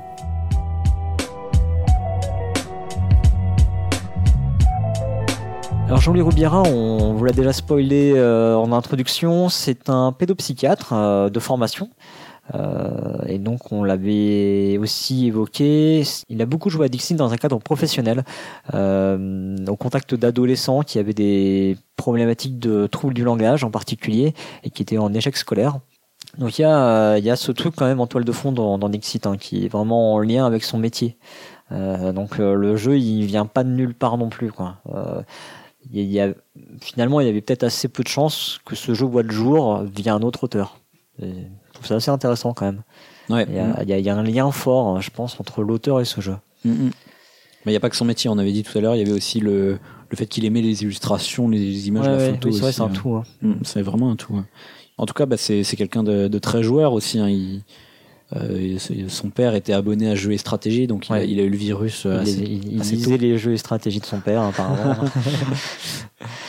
alors, il dit que. Alors, ah, ça, c'est assez amusant. Alors là, je te le donne en mille, de tenter de trouver le jeu euh, qui lui a donné envie de créer des jeux. Alors, si tu me poses la question, je suppose que c'est un truc à rien à voir avec Dixit, à mon avis. Ah, ça a pas grand chose à voir avec Dixit, ouais, Du coup, franchement. je vais ouais. dire, ah, ça doit être un vieux jeu, genre Dune ou euh, Civilisation. Non, c'est un jeu beaucoup plus grand public que ça. Ah ouais, Euh, Ah oui, genre le Monopoly ou un truc euh, comme ça? Un truc comme ça. Ah, Vas-y, t'es- allez, vas-y, vas-y. La bonne paye, Non, Puissance 4, le jeu de loi, non, Petits chevaux. non. Peut-être un, un poil mieux que ça quand même. Un poil mieux? Ouais. Ah, C'est un jeu qui, alors, Risque. si, si je dis pas de bêtises, c'est un jeu qui a déboulé dans les années 80 ok. et qui a déboulé à peu près dans, dans toutes les familles, je pense. Bon, allez, je te le dis parce que Vas-y, oui, c'est. Trivial Poursuite. Ah, ok. Oui, apparemment, donc c'est ce qu'il déclare. En fait, euh, pour lui, ça a été, euh, ça a été assez révélateur. En fait, le Trivial Poursuite, il explique que euh, d'un seul coup, en fait, quand ce jeu arrivait, il a senti que quelque chose se passait, que les gens autour de lui parlaient de ce jeu. Ouais. Bon, il parlait de jeu déjà. je pense. Et euh, les gens organisaient des soirées pour jouer au Trivial Poursuite. euh, euh, voilà, donc il s'est dit, ouais, c'est incroyable, c'est un truc qui, qui rassemble les gens au final. Ouais, le côté communautaire, en fait. Oui, c'est ça. ouais. C'est ça qui lui a plu, je pense. Alors qu'effectivement, le Trial Poursuite, c'est quand même vu aujourd'hui comme un jeu de questions de culture générale Ouais. ou, ou ciblé, parce que franchement, il y a des versions aussi. Et qui du coup est peut-être pas non plus si grand public que ça au final. Enfin, ok, il est grand public parce qu'il est vendu dans le commerce, mais au final, euh, est-ce que vraiment tout le monde aime jouer au Trivial Poursuite et se, mettre, et se retrouver face à son échec euh, sur une question. Bon, voilà. Donc voilà, c'était le trivial poursuite. Après, il déclare qu'il a, bah, qu'il a beaucoup joué à des jeux traditionnels, hein, euh, Blood, Tarot, etc. Et il parle aussi de Citadel. Il cite en fait euh, les jeux français et donc, il- à ce moment-là, il parle de, de Citadel. Donc euh, bref, c'est quelqu'un qui a beaucoup euh, gravité autour du monde du jeu. Hein. C'est en fait, il a, il connaissait Régis Bonsey depuis assez longtemps. Donc Régis Bonsey, c'est le fondateur de Libellude. Ouais. Il a fait des protos avec lui. Il a contribué avec lui euh, à l'un de ses premiers, bah, son premier jeu édité en fait, hein, qui est Jericho, qui est un jeu quand même qui a remporté euh, un As d'or en 2001. Euh, Tout le monde s'en rappelle très bien de ce jeu, bien sûr. tout à fait, oui. Euh, il a eu l'As d'or jeu de stratégie. Voilà. Bah, voilà. Euh, bah, apparemment, une espèce c'est. de jeu abstrait, c'est ça? Bah, J'ai l'impression. Je t'avoue, Ouais. je suis pas allé creuser beaucoup plus loin. Bah, jeu, jeu de stratégie, mais je pense que c'était tendance assez abstrait, effectivement. Euh, qui est paru chez un éditeur qui a fait faillite euh, très peu de temps après, donc euh, Ouais, c'est un jeu qui est- malheureusement tombé dans l'oubli. un peu morné, ouais, Mm. visiblement. Moi, je connaissais Jericho de Tom Lehman. Ah, bah, c'est pas le même. Et donc, euh, oui, Régis Bonsey avait fait le, tout ce qui est infographie, graphisme sur euh, Jericho, si j'ai bien compris. Ok. Donc ils ont fait plusieurs protos ensemble et euh, au final bah voilà euh, il lui il a monté Libellude avec euh, avec Jean-Louis Roubira comme euh, comme auteur euh, de Dixit quoi. Et euh, à l'heure actuelle en fait euh, Jean-Louis Roubira bosse à temps partiel euh, chez Libellude, ça lui prend en fait la moitié de l'année où euh, il va euh, designer on va dire une, une extension de Dixit. Alors pas au sens euh, il fait pas les graphismes Non, mais disons qu'il a une direction artistique on va C'est dire. ça. Il fait les briefs des cartes en fait. C'est qu'en fait, c'est lui qui imagine et compose les cartes. Voilà, C'est-à-dire qu'en fait, il va dire bah voilà, euh, il faudrait qu'il y ait ci, ça sur les cartes. Bon, je sais pas, je sais pas précisément, hein, mais Mhm. euh, voilà, c'est un travail de, de composition, de- d'image en Ouais, fait, de- si j'ai bien compris. D'autorat quoi. Voilà, et de, effectivement de potentiellement de direction artistique. Euh, en fait, ce qui est drôle, c'est qu'ils ont failli monter Libellude ensemble. Et alors après, bon, j'ai pas, j'ai pas les détails de l'histoire, hein, mais euh, en gros, ils avaient fait les démarches ensemble pour monter cette, euh, cette entreprise Libellude. Et euh, finalement, il y a que Régis Bonsey qui a monté l'entreprise. Bah, il, il dit qu'il aime pas trop cet aspect euh, gestion, euh, euh, paperasse, etc. Ouais, j'imagine que c'est quelque chose dans ce style, effectivement. il- ça, ça l'a pas attiré en tout cas. En tout cas, c'est quelqu'un plutôt, ouais, euh, effectivement, d'une branche très créative en tout cas. Ah, bah, du moins, il dit avoir créé beaucoup de jeux euh, qui n'ont jamais été finis ni édités, quoi. Ah, apparemment, il a une pièce complète avec des protos. quoi. Ouais, c'est ça. Donc, euh, il fait, il fait plein de jeux, mais euh, il a plein d'idées, mais il arrive pas forcément tous à les, à les retravailler ou à les mettre, À les finir, à ouais. les finir, ouais, voilà, tout simplement. Et euh, bah, accessoirement, il compose aussi de la musique à côté. Il a, il a- un petit groupe, euh, il a enregistré un album. Ouais. Alors, accessoire- tu dis accessoirement, même visiblement, il a l'air de vouloir, euh, enfin, aujourd'hui, se lancer vraiment là-dedans, quoi. Ouais. C'est quelque chose euh, qui lui plaît beaucoup. Il a déjà composé, effectivement, dans, dans un Oui, groupe euh, qui s'appelle euh, Noosphère, voilà, si ça vous intéresse. Et euh, voilà, il va, il entame des formations dans ce domaine. Moi, je, dis, je disais euh, accessoirement parce que ça ne concerne pas forcément le monde du jeu, quoi. Oui, d'accord, ok, je comprends. C'est c'est juste qu'il est très créatif, quoi. Et du coup, c'est assez, c'est assez amusant parce qu'il fait de la, il se lance dans la, dans la composition de musique. Et on disait qu'en fait, il composait ces images. Je pense qu'il y a, y y quelque chose là-dedans aussi, tu vois. euh, Peut-être euh, aimer assembler des briques quelque part pour euh, former, euh, former quelque chose, ces images. le côté créatif, quoi, en fait. Oui, c'est ça. ouais. Côté créatif. Mm. Du coup, bah, comme on fait à chaque fois, on va peut-être regarder un petit peu les autres jeux qu'il a, qu'il a réalisés euh, à côté de Dixit Mhm. pour voir un, un petit peu ses ludographies. On va remarquer que c'est une ludographie assez euh, légère. Il a pas fait beaucoup de jeux euh, édités. Non. En bah, même temps, il travaille la moitié de l'année sur Dixit. C'est ça, voilà. Donc il y a eu, il y a eu effectivement Jericho en 2001, on l'a, on l'a cité rapidement. Donc il a obtenu l'As d'or en 2001. Euh, bon, il faut savoir quand même que l'As d'or à l'époque c'était pas l'As d'or de maintenant. hein. C'est euh, bon, c'est pas pour euh, enlever euh, les qualités que sans doute Jericho a, hein. mais il y avait 7 As d'or à l'époque, donc avec des catégories un peu plus fines, quoi. Voilà, donc là c'est le l'As d'or jeu de stratégie. Du coup, ce jeu-là, il a un petit peu rien à voir avec le reste de sa ludographie. hein. Non, effectivement, on va, on va vite euh, s'apercevoir que euh, bah donc ensuite on a on a Dixit en 2008, on l'a dit. Après, euh, du coup, on a Fabula, qui est sorti en 2010, donc c'était une coédition avec Libellude et Asmodée, qu'il a co-créé avec Régis Bonsey, Ouais. le fameux gars de Libellude. Et euh, en l'occurrence, là, c'est aussi un jeu avec des, des petites images, mais c'est encore une fois des images très simples. Donc, t'as que un objet dessus. Tu vois, genre une pelle, un marteau. Ouais. euh, Mm. c'est en général des outils ou des trucs comme ça. L'idée, c'est qu'il va y avoir un, un petit côté narratif dans le sens où il y a Mm. un joueur qui joue l'espèce de maître, euh, du conte. On va dire Oui. c'est un, un univers dans les ouais euh, euh, contes de fées. des contes de Grimm, euh, Ouais, de voilà. oui, contes de fées.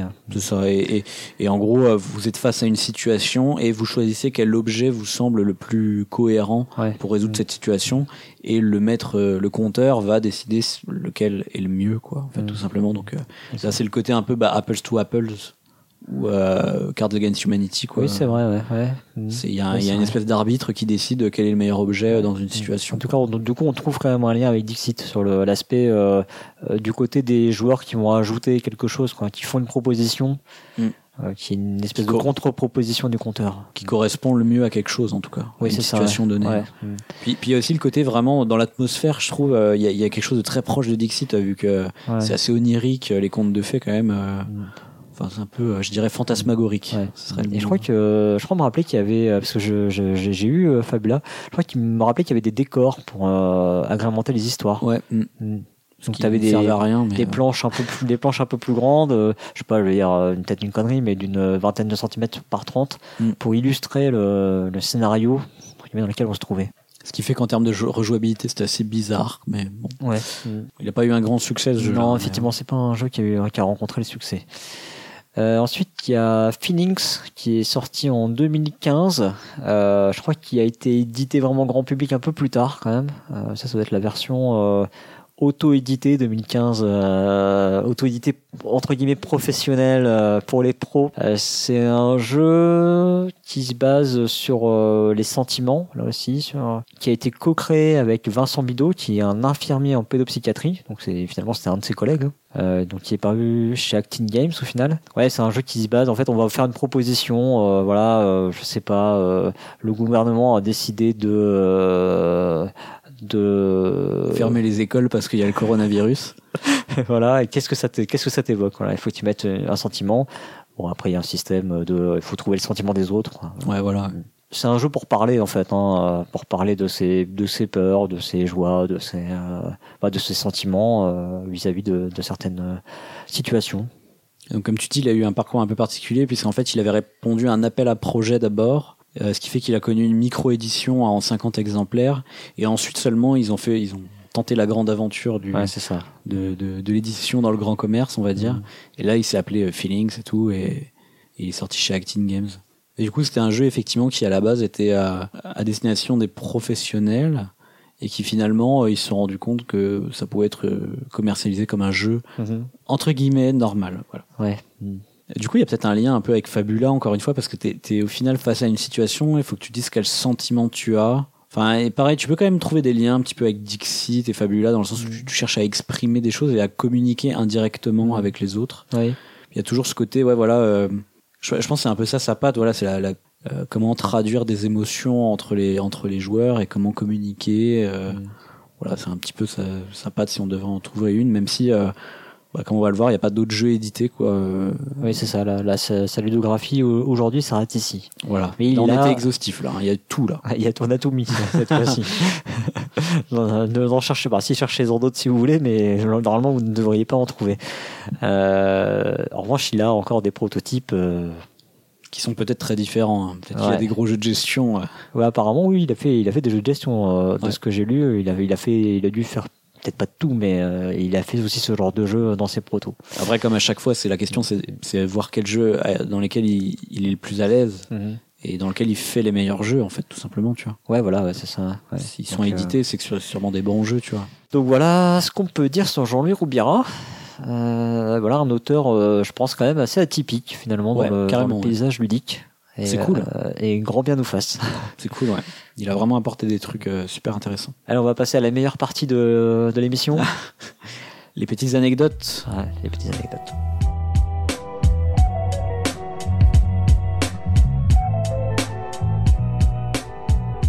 Les anecdotes. Donc euh, cette partie c'est euh, les anecdotes qu'on s'est dit bah voilà on va quand même vous les citer parce que c'est un peu rigolo ou c'est euh, voilà c'est sympathique ça apporte un petit truc mais ça rentrait pas dans le conducteur. Alors, première anecdote, Dixit, on a dit qu'il avait reçu le Spiel des. Eh ben, il faut savoir que c'est le premier Spiel à avoir un auteur français. J'ai cru que t'allais nous dire bah non c'est pas c'est pas vrai euh, finalement ils l'ont enlevé sur tapis vert je sais pas. Ah, non, non, si, c'est le premier auteur français à avoir eu un Spiel. Mm. Donc c'est cool. Ouais, c'est vrai que c'était pas, euh, c'était visible, ça paraissait inatteignable. bah, on, pensait que c'était beaucoup des Allemands qui le chopaient, mais c'est un prix allemand. Mais bon, voilà. C'est 2008 hein, quand même, tu vois, ça a mis. Non, 2009 le Spiel, pardon, en l'occurrence. Euh, ça a mis du temps. Hein. Ouais. Euh, ensuite, ce qu'on peut vous raconter aussi, c'est que alors Dixit, c'est un jeu qui a eu, euh, qui a été remarqué au début, mais pas, euh, c'est pas un jeu qui a fait des grosses ventes dès le départ. C'est un jeu qui, qui a mis un petit peu de temps à s'implanter, mais qui a eu quand même assez vite euh, un succès critique. C'est-à-dire que les gens, ils ont quand même vu, ils ont dit ah, il y a un truc là. Mm, mm. Ce qui fait qu'il a quand même remporté l'As d'or euh, juste après. Euh, mais sa sortie, c'était, euh, je crois que c'est mi mi 2018, même limite premier trimestre 2018. Et alors on l'a dit, hein, c'est un jeu qui, c'est le premier jeu de Libellude, c'est le premier jeu de son auteur. Et euh, c'est devenu une complète success story parce que c'est vraiment un éditeur qui débute. Euh, il remporte l'As d'or euh, direct dans la, enfin dans les, dans l'année qui suit. Euh, des ventes assez faramineuses et ensuite ça va d'extension en extension. après, le reste on vous l'a raconté. Alors à vérifier, mais je suis à peu près sûr que c'est le seul Spiel à être le premier jeu d'un éditeur. Enfin ouais, sauf si tu prends les vieux vieux Spiel. Ah bah écoutez, les premiers. s'il y en a qui veulent faire de l'archéologie, euh, essayez de moi, essayez de me trouver un spiel euh, qui qui était euh, le premier jeu d'un éditeur et on, verra si j'ai raison ou pas. Mais ouais, mais ouais je me, ça doit être rare en tout cas. C'est très rare à mon avis. Oui, oui, bah oui, ça, ça, ça, je pense que tu t'engages pas trop en disant que c'est trop, c'est très rare. Ouais, voilà. Autre chose qui est très rare aussi, c'est un jeu pour lequel les illustrateurs sont rémunérés en droit d'auteur, pas juste au cachet. Ouais. Voilà, c'est pas un prix fixe, mais ils touchent des droits d'auteur sur le, le jeu, ce qui est intéressant parce que c'est un jeu qui est très basé sur les illustrations. ça paraît assez logique en fait. Ouais, mais bon, euh, c'est intéressant, tu vois, qu'ils fassent ça. En tout cas, enfin, euh, ça fait partie vraiment du, du gameplay du jeu. Hein. L'image, elle fait vraiment partie intégrante du gameplay du jeu. Ouais, ouais. Et du coup, euh, c'est ce qui fait aussi le, succès du jeu.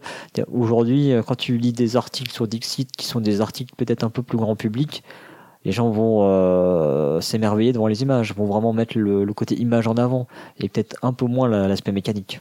C'est vrai. Pour rester sur l'aspect image, euh, les cartes du prototype venaient d'un illustrateur espagnol. Alors on l'a dit, euh, Jean-Louis Roubiera découpait des images dans des revues, tout ça, et en fait il avait fait son proto à partir d'images qui étaient extraites du magazine Belles Histoires de Bayard Press, euh, qui étaient des, euh, des, images inspirées des vers de, de Jacques Prévert. Donc on voit qu'il y, y, a bien quelque chose d'univers onirique et, et en fait ils avaient voulu, bah, le jeu marchait très bien en fait avec ces images là. Donc il avait été testé, il y a eu plein de parties qui avaient été faites avec ça euh, dans un cadre aussi euh, donc pédopsychiatrique. Euh, donc il voulait, euh, il voulait absolument éditer le jeu avec ces images-là. Et là, s'en est, euh, s'en est suivi bah, des démarches auprès de l'illustrateur qui lui était ok. Sauf que il y avait une partie des droits qui appartenait à Bayer Press. Bah oui. oui. Et avec Bayer Press, c'est devenu très compliqué visiblement. Il y a eu une tentative d'éditer chez Bayer Press ça a été avorté. Voilà, visiblement, ça a été, ça a été le drame. Jean-Louis Roubera était prêt à remballer son projet. Comme il avait dû abandonner moult proto avant, je pense que c'était pas, c'était peut-être pas un problème pour lui, je sais pas. Et euh, c'est là que c'est là que peut-être euh, Régis Bonsé euh, a eu vraiment une importance cruciale dans, dans le projet parce que c'est lui du coup qui a dit bah on a qu'à le faire nous-mêmes quoi. Ouais. Donc voilà. Donc sachez que Dixit a failli ne jamais exister. comme beaucoup de jeux, je pense. Et enfin, dernière anecdote, le jeu, il est souvent cité, on, l'a dit tout à l'heure, il l'a utilisé dans un cadre pédagogique, dans, dans, le cadre de son métier. Et en fait, euh, il y a plein de gens qui l'utilisent effectivement comme un outil, comme un, allez, je mets des grosses guillemets, serious board game. Ouais, jeu de société sérieux, comme on dit. Euh, donc effectivement, dans des ateliers d'écriture, des ateliers de parole, des trucs comme ça. C'est vraiment utilisé comme un outil de communication non, mais c'est souvent utilisé. Euh, ce, ce, principe, il est. Euh, moi, je l'ai déjà rencontré dans des dans des formations au début, tu sais, pour euh, se présenter. Tu prends une image et euh, choisissez une image au milieu de la table et présentez-vous avec. Ouais. Et je pense que ça, il y a des chances que ça vienne de Dixit. Alors, je me trompe peut-être, hein, mais, mais carrément. Et je pense voilà. Alors souvent, voilà, c'est pas forcément le jeu en lui-même. Hein, en fait, et c'est là aussi que c'est intéressant. Souvent, c'est les illustrations en fait qui sont réexploitées. Oui, oui, oui. Du jeu.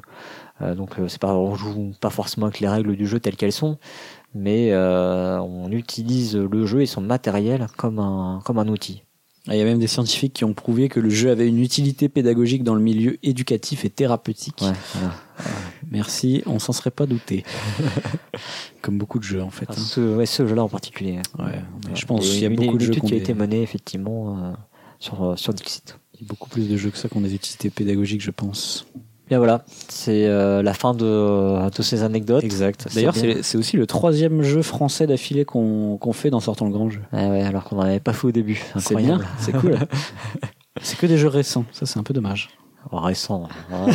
ça, commence, ça commence à dater maintenant. hein. Ouais, Je c'est me rappelle que ça fait 12 ans quand même, l'air de Ouais, rien, c'est vrai. C'est le jeu le plus récent Non. Non, Anabi était Ah plus récent. Était plus récent. Euh, du coup, ben, je, je te propose qu'on passe à la toute dernière euh, mini partie de l'émission, Ouais. euh, que tu nous donnes ton avis sur Dixit, ton avis personnel. Euh, bah moi, Dixit, finalement, je suis, je suis pas hyper fan du jeu de base, enfin du jeu sans variante, on va dire. Je pense que de tous les jeux qu'on a chroniqués jusque-là, c'est celui que j'aime le moins, honnêtement. Ouh. Oui, bah oui, ça commence sur une note un peu Ah, négative. pourquoi? Parce qu'en fait, j'aime pas le système de score de Dixit. Je trouve qu'il est, il est buggé en fait. Alors, je, Ah. ça y est, je vais me faire défoncer par les éditeurs. Mais en fait, non, il est vraiment buggé parce que si tu joues à stricto sensu avec les règles du jeu, en fait, tu peux trop faire des privés, tu sais, des blagues, euh, des références privées, Ouais. private joke. Mm. Et du coup, bah, il y a une personne autour de la table qui te comprend. Mm. Tu gagnes des points et les autres ils comprennent pas, puis tant pis pour eux et c'est pas drôle, tu vois. Mm. Donc pour moi, il faut jouer au moins avec une variante à Dixit. Et moi, je joue, quand je joue à Dixit, je joue avec deux variantes minimum. Mhm. Donc ma première variante, c'est interdit de faire des privés de joke. On est obligé de faire des références que tout le monde comprend, Ouais. ce qui n'est pas écrit dans les règles, ça. Tout le monde comprend, tout le monde peut, peut théoriquement comprendre. Non, que tout le monde comprend et que tu t'assures que tout le monde sache. Ah ouais, Tu vois. Donc c'est ça qui est un peu problématique, tu vois. C'est qu'il Ouais. faut que tu saches à l'avance que tout le monde le sait. ouais. Mais c'est c'est par- c'est pareil que dans des cryptos. Dans des cryptos, ils ont ajouté cette règle-là et je la trouve très ouais. bien. Ouais, mais c'est décrit vraiment comme quelque chose de personnel pour le coup. Du coup, tu peux, as le droit de faire référence à, dans des cryptos à, à un obscur écrivain hongrois, je crois c'est un truc comme ça dans la, dans la règle. Ouais. Euh, voilà, t'es ce qui est pénible entre guillemets, quoi. Ah ouais ouais. Tu vois Ouais, mais tu peux pas faire un truc que seul euh, ton coéquipier connaisse dans des cryptos, tu vois. Bah, tu peux, tu peux savoir que c'est le seul à connaître. euh, tu peux espérer que c'est le seul à connaître le nom de, de cet Non, écrivain mais je crois, je quoi. crois qu'on n'a pas le droit. hein. non, Vraiment. non, non, non, c'est pas écrit comme ça. D'accord, à vérifier. Mais moi, je joue comme ça aussi à des cryptos dans, dans ce cas. Et euh, pour moi, la deuxième variante, en fait, le deuxième problème de Dixit, c'est qu'il est trop ouvert dans la phrase que tu peux dire au départ. Et du coup, t'as pas assez de contraintes. Ce qui Ouais. fait qu'à mon avis, tu peux toujours trouver une phrase qui marche. Et du coup, le rôle du compteur, il est juste pas intéressant, en fait. Tu vois, et en fait, c'est juste tu perds du temps à chercher ta phrase qui va marcher, quoi. Ouais. Parce que t'as pas assez de limites, t'as pas assez de contraintes. Mhm. Et surtout, il y a des gens que ça inspire pas, en fait.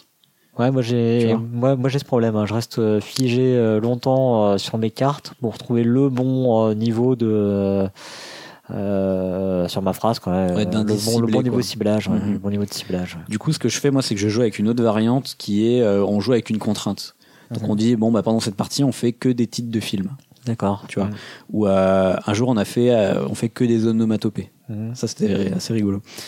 Euh, et, et- mais le problème de cette variante, c'est que du coup, c'est chiant parce que on fait tout le temps des titres de films, tu vois, et tout le long de la partie, tu fais que des titres de films. Ouais. Du coup, j'ai une troisième variante que j'aime bien Qui appliquer. de, de, de piocher des thèmes. qui est de piocher des thèmes Ouais. aléatoirement dans un chapeau. Euh, en, général, on prend un autre jeu qui s'appelle Mystère et on pioche des Ouais. thèmes dedans. Quoi. Bon voilà, du coup ça fait beaucoup d'aménagements, euh, ce qui fait que je peux pas dire que j'aime le jeu. Quoi. Si je suis obligé de jouer avec au moins deux variantes, c'est que j'ai un problème de base avec Ouais. le jeu. Tu vois. Mhm. Pour le coup, je préfère largement tous ces dérivés qu'on a cités. Mhm. Et même ici Londres, je trouve qu'il marche beaucoup mieux Mhm. que Dixit, alors que pourtant il a les mêmes contraintes. Ouais, c'est vrai, mais euh, il a les mêmes contraintes, mais il est quand même un petit peu moins ouvert au final au niveau de Ouais. ses illustrations. Et, euh, et tu peux tu peux quand même te raccrocher un petit élément. Euh, ouais, je, Ouais, après, je, fais, je fais aussi les mêmes euh, variantes à. Enfin, je fais aussi la variante de euh, pas de private joke à ici Londres. Ouais. Ça, en fait, cette variante-là, je la fais à quasiment tous les jeux. hein. Mhm. parce que sinon, c'est pas drôle. En fait, il y a des joueurs qui sont exclus, tu vois. Mhm. Ouais, je comprends. Donc, en fait, je trouve que voilà. li- li- mais sinon, c'est dommage parce qu'en fait, l'idée de communication à travers des images, je la trouve super. Mais euh, tu vois, je la préfère largement dans Mysterium ou dans Obscurio, tu vois. ou tous les jeux qu'on a cités. Et euh, du coup, euh, moi, enfin, j'ai le choix entre Mysterium et Dixit. Je prends Mysterium largement, tu vois. Même si pour moi, ça ne fait pas le même feeling. Donc, tu vois, c'est- j'ai le choix entre, Myst- entre Dixit et euh, le jeu du dictionnaire. Je préfère jouer au jeu du dictionnaire, tu vois. Ok. Donc, voilà, je peux pas dire que j'aime bien. mais c'est dommage parce que le, ce qu'il a apporté, je trouve ça génial. Mm. Tu vois ce que je veux dire? Oui, oui, bien sûr. Donc, J'aime pas le jeu en soi, mais j'aime tout ce qu'il a apporté au milieu ludique. Donc j'aime tous ses dérivés. Quoi. Voilà, ça c'était mon avis. Et toi, Cyrus, du coup, que penses-tu de Dixit? Eh ben, j'ai euh, j'ai en partie le même problème que toi. Moi, je, je suis pas gêné par le par le système de score. Ça me gêne pas de d'emprunter des private jokes, ce genre de choses. Ça me gêne pas même. euh, euh, en fait, souvent, moi, quand je joue à Dixit, c'est avec ma belle famille. Donc, euh, il y a ma femme, euh, mes beaux-parents et moi. Donc, forcément, ma femme est un peu le lion. Et donc, normalement, c'est elle qui gagne. Voilà, tu vois. Mais mais ça Parce qu'elle a, démontre toutes le- les, elle a toutes les références. voilà, c'est ça. Ouais. Elle, a- elle a toutes les références en fait. Mais bon, au final, ça me gêne pas parce que euh, voilà, j'ai quand même passé un bon moment autour de la table. Mais clairement, en fait, typi- bah, typiquement, si je dois choisir aussi un jeu, moi, c'est pas Dixit que je vais choisir. Voilà. Euh, en revanche, si on me dit euh, on fait une partie de Dixit, je vais dire oui. Parce que Ouais. malgré tout, voilà. Et effectivement, je, je bloque sur le choix de la phrase. Moi, je mets beaucoup de temps à choisir la phrase parce que parce que je suis quand même un, un joueur. Euh, J'essaie quand même de rattraper euh, ma femme au score. Et donc j'essaie de trouver un truc qui va qui va marcher, qui va cibler euh, effectivement une ou deux personnes autour de la table et pas et pas pas toutes, Euh, ni personne évidemment. Mais même sans être joueur, en fait, je trouve que les, les justement les gens qui ont vraiment pas l'habitude de jouer à des jeux de société, Je trouve que ça bloque. Hein. ils peuvent être très très vite bloqués Ouais. euh, parce Mm. que ils- en fait justement c'est un jeu qui est censé amener de la communication, c'est ce qu'il veut, hein, j'ai l'impression en tout cas.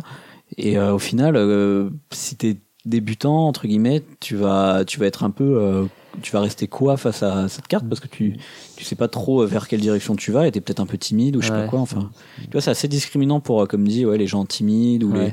Moi, les gens qui sont pas à l'aise socialement Cla- clairement, j'ai, on a essayé de faire une partie avec mes parents et c'est compliqué pour eux. Ouais, Ouais, vraiment, voilà, ouais, de, de sortir un truc. euh, Mm. Je connais des gens qui sont très peu créatifs aussi et qui ont du mal dès qu'il faut créer des trucs comme ça à ça, partir de rien en fait. Mais bon, là, c'est le truc inhérent du jeu, quoi. En Oui. revanche, je pense que je préférerais jouer à Dixit que jouer au jeu du dictionnaire. je Ah trouve ouais. que le jeu du dictionnaire, il a d'autres, euh, d'autres contraintes. En tout cas, le vrai jeu du dictionnaire, hein, qui a une- un côté technique qui me, qui me plaît pas, quoi. Voilà. Ok ok. Ouais, j'aime bien le jeu de dictionnaire. Donc, voilà. Très bien. Bon bah je crois que c'est la première fois qu'on aime tous les deux pas un jeu. Bon, euh, j'irai pas, j'irai pas jusque là. Ah non, toi- mais, euh, mais c'est toi, tu aimes vraiment, moi, je euh, ouais, non, mais c'est, c'est- vraiment, je préfère Mysterium, quoi. Mm. Je trouve qu'en fait, du coup, bah, le fait de communiquer, communication par l'image, mais avec l'image, pour le coup, toi, c'est vraiment euh, le Mm. point d'entrée, c'est aussi une image. Alors que dans Dixit, ce point d'entrée, c'est, cette fameuse phrase. Oui. C'est vraiment ce truc-là qui me bloque le plus hein, dans Dixit, Mm. c'est la fameuse phrase d'entrée. Alors que du coup, bah, dans Mysterium, euh, t'as plus du tout ça, quoi. Non mais tu vois c'est c'est vrai que toi tu dis euh, on me propose un Dixit je joue. Moi on me propose un Dixit Ouais. j'essaye de faire ah vous avez pas un autre jeu. mais avec la variante, quoi. Voilà. Ouais, et, en fait, le problème, c'est qu'à chaque fois, je, je fais, vous voulez pas jouer avec mes variantes? Et ça fait chier tout le monde, tu vois. Donc, du coup, euh, c'est un, c'est un peu embêtant. Du coup, euh, en général, j'ai- plus tendance à dire, ouais, vous voulez pas qu'on joue à notre jeu, quoi, tu vois. C'est- ouais, ok. Je vois le genre. Voilà, on est arrivé euh, vraiment à la fin de cette émission. Euh, même appel que j'ai fait la dernière fois. Et d'ailleurs, je remercie euh, d'avoir répondu à l'appel de l'émission précédente. Si vous avez des anciens magazines, euh, typiquement plateau, jeux sur un plateau, voilà, il y a, je crois qu'il y, avait d'autres magazines en jeux de société qui étaient parus aussi dans les années 2000. Euh, ça peut nous intéresser parce que voilà, on va rechercher des articles dedans, même si c'est assez ponctuel. Mais voilà, typiquement là-bas, j'ai vu, vu qu'il y avait eu des articles dans certains plateaux, les 22, 20, je sais pas combien, mais bon, je, les avais pas. Donc si vous avez ça et que bah, vous souhaitez vous en débarrasser, euh, faites-nous signe. Une autre façon de nous aider, peut-être, professeur? Eh ben, il y a plein de façons de nous aider. Déjà, vous pouvez nous laisser des petits commentaires, comme ça, moi, je suis content. Alors, cette fois, on a eu 63 commentaires. 64, 64. 64. Est-ce que je peux exiger 70 pour faire péter le compteur? Ouais, T'as dit un peu moins de conneries cette fois-ci. Il faut que je dise un truc euh, vraiment trash, tu vois, genre euh, Bruno Catala fait que des mauvais jeux ou des trucs. ouais, ça va pas être des commentaires sympas. hein. Il va pas y avoir oui, de oui. discussion. Non, mais de toute façon, le fait que j'aime pas Dixit, déjà, je vais avoir plein de commentaires, ça c'est sûr. Euh, non, mais surtout, vous pouvez partager l'émission sur les réseaux sociaux, l'envoyer directement en message à vos amis, en parler directement si, si voilà, vous pensez que vous avez des amis euh, fans de jeux de société qui seraient intéressés par cette émission. ou des fans de Dixit. Ou des, Des gens de qui, Dixit, des gens oui. qui, ou qui utilisent Dixit. euh, Ouais. Ça, ça peut être intéressant. Enfin, moi, ça m'intéresserait en tout cas de savoir quels sont l'éventail des utilisations de Dixit, parce que visiblement, Ouais. euh, il y en a pas mal quand même. Ou des gens qui devraient découvrir Dixit et vous avez envie de leur montrer euh, pourquoi ce jeu euh, est important dans le milieu ludique. Ah, ça va peut-être être un peu long pour eux. hein. peut-être. Euh, donc voilà, partagez un maximum et euh, si vous aimez euh, cette émission, on vous incite à nous faire un don sur Tipeee si vous voulez nous aider financièrement. Ça, ça nous aide à faire tourner cette émission et les autres de Proxy Jeux. Euh, pour faire un don, vous allez sur Tipeee, vous cherchez Proxy Jeux, ou vous allez sur notre site internet, c'est Proxy Jeux. Alors c'est écrit Proxy avec un i jeu avec un x.fr. Et là, il y a un gros lien vers le Tipeee euh, en haut du site, c'est immanquable. Ouais, va- D'ailleurs, on va mettre tout que ça sur la page d'accueil, je pense. Ouais, voilà. ça, vous êtes obligé d'aller donner. Et ben, on va se retrouver tous les deux dans deux mois pour parler euh, de quel jeu? Ah, ah, Ah, on le dit pas. t'as failli m'avoir. Enfin, Un je- jeu, moi, je veux un jeu plus vieux. Il faudrait qu'on le sache déjà nous-mêmes. Moi, je veux des jeux plus vieux. Et euh, donc, euh, bah, d'ici euh, dans deux mois, surtout, n'oubliez pas les grands jeux et jouez bien.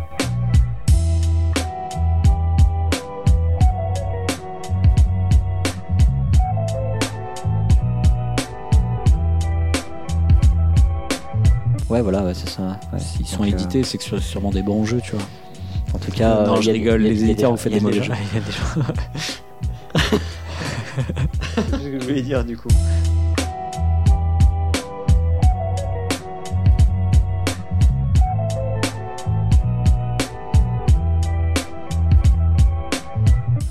Je sais pas si on va parler de l'histoire de Phoenix Révélation, j'ai pas, j'ai pas creusé le sujet, mais effectivement, moi aussi j'ai noté le même euh, truc bizarre que toi.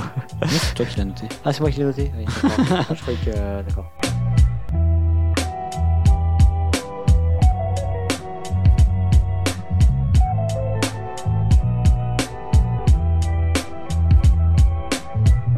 Alors, on retrouve pas le côté, euh, euh, le côté euh, indice ciblé de Non. Dixit. Non, non.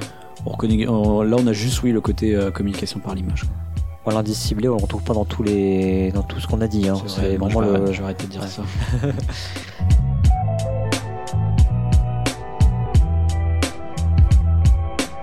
Oui, mais t'as un thème en fait, alors que dans Card Against Humanity, en fait, t'as pas vraiment de thème. Faut que tu. Si. Si, t'as un thème dans La carte de Against Humanity, c'est genre, euh, oh, euh, Ah oui, j'ai mal à mon pied, j'ai marché sur un, et tu choisis, euh, tu complètes la phrase avec une carte de ta main. Et puis, ah, j'ai la carte euh, euh, caca de grand-mère. Hop, voilà, tu vois, j'ai marché sur un caca de C'est grand-mère. super drôle. C'est. Merci. C'est vraiment excellent.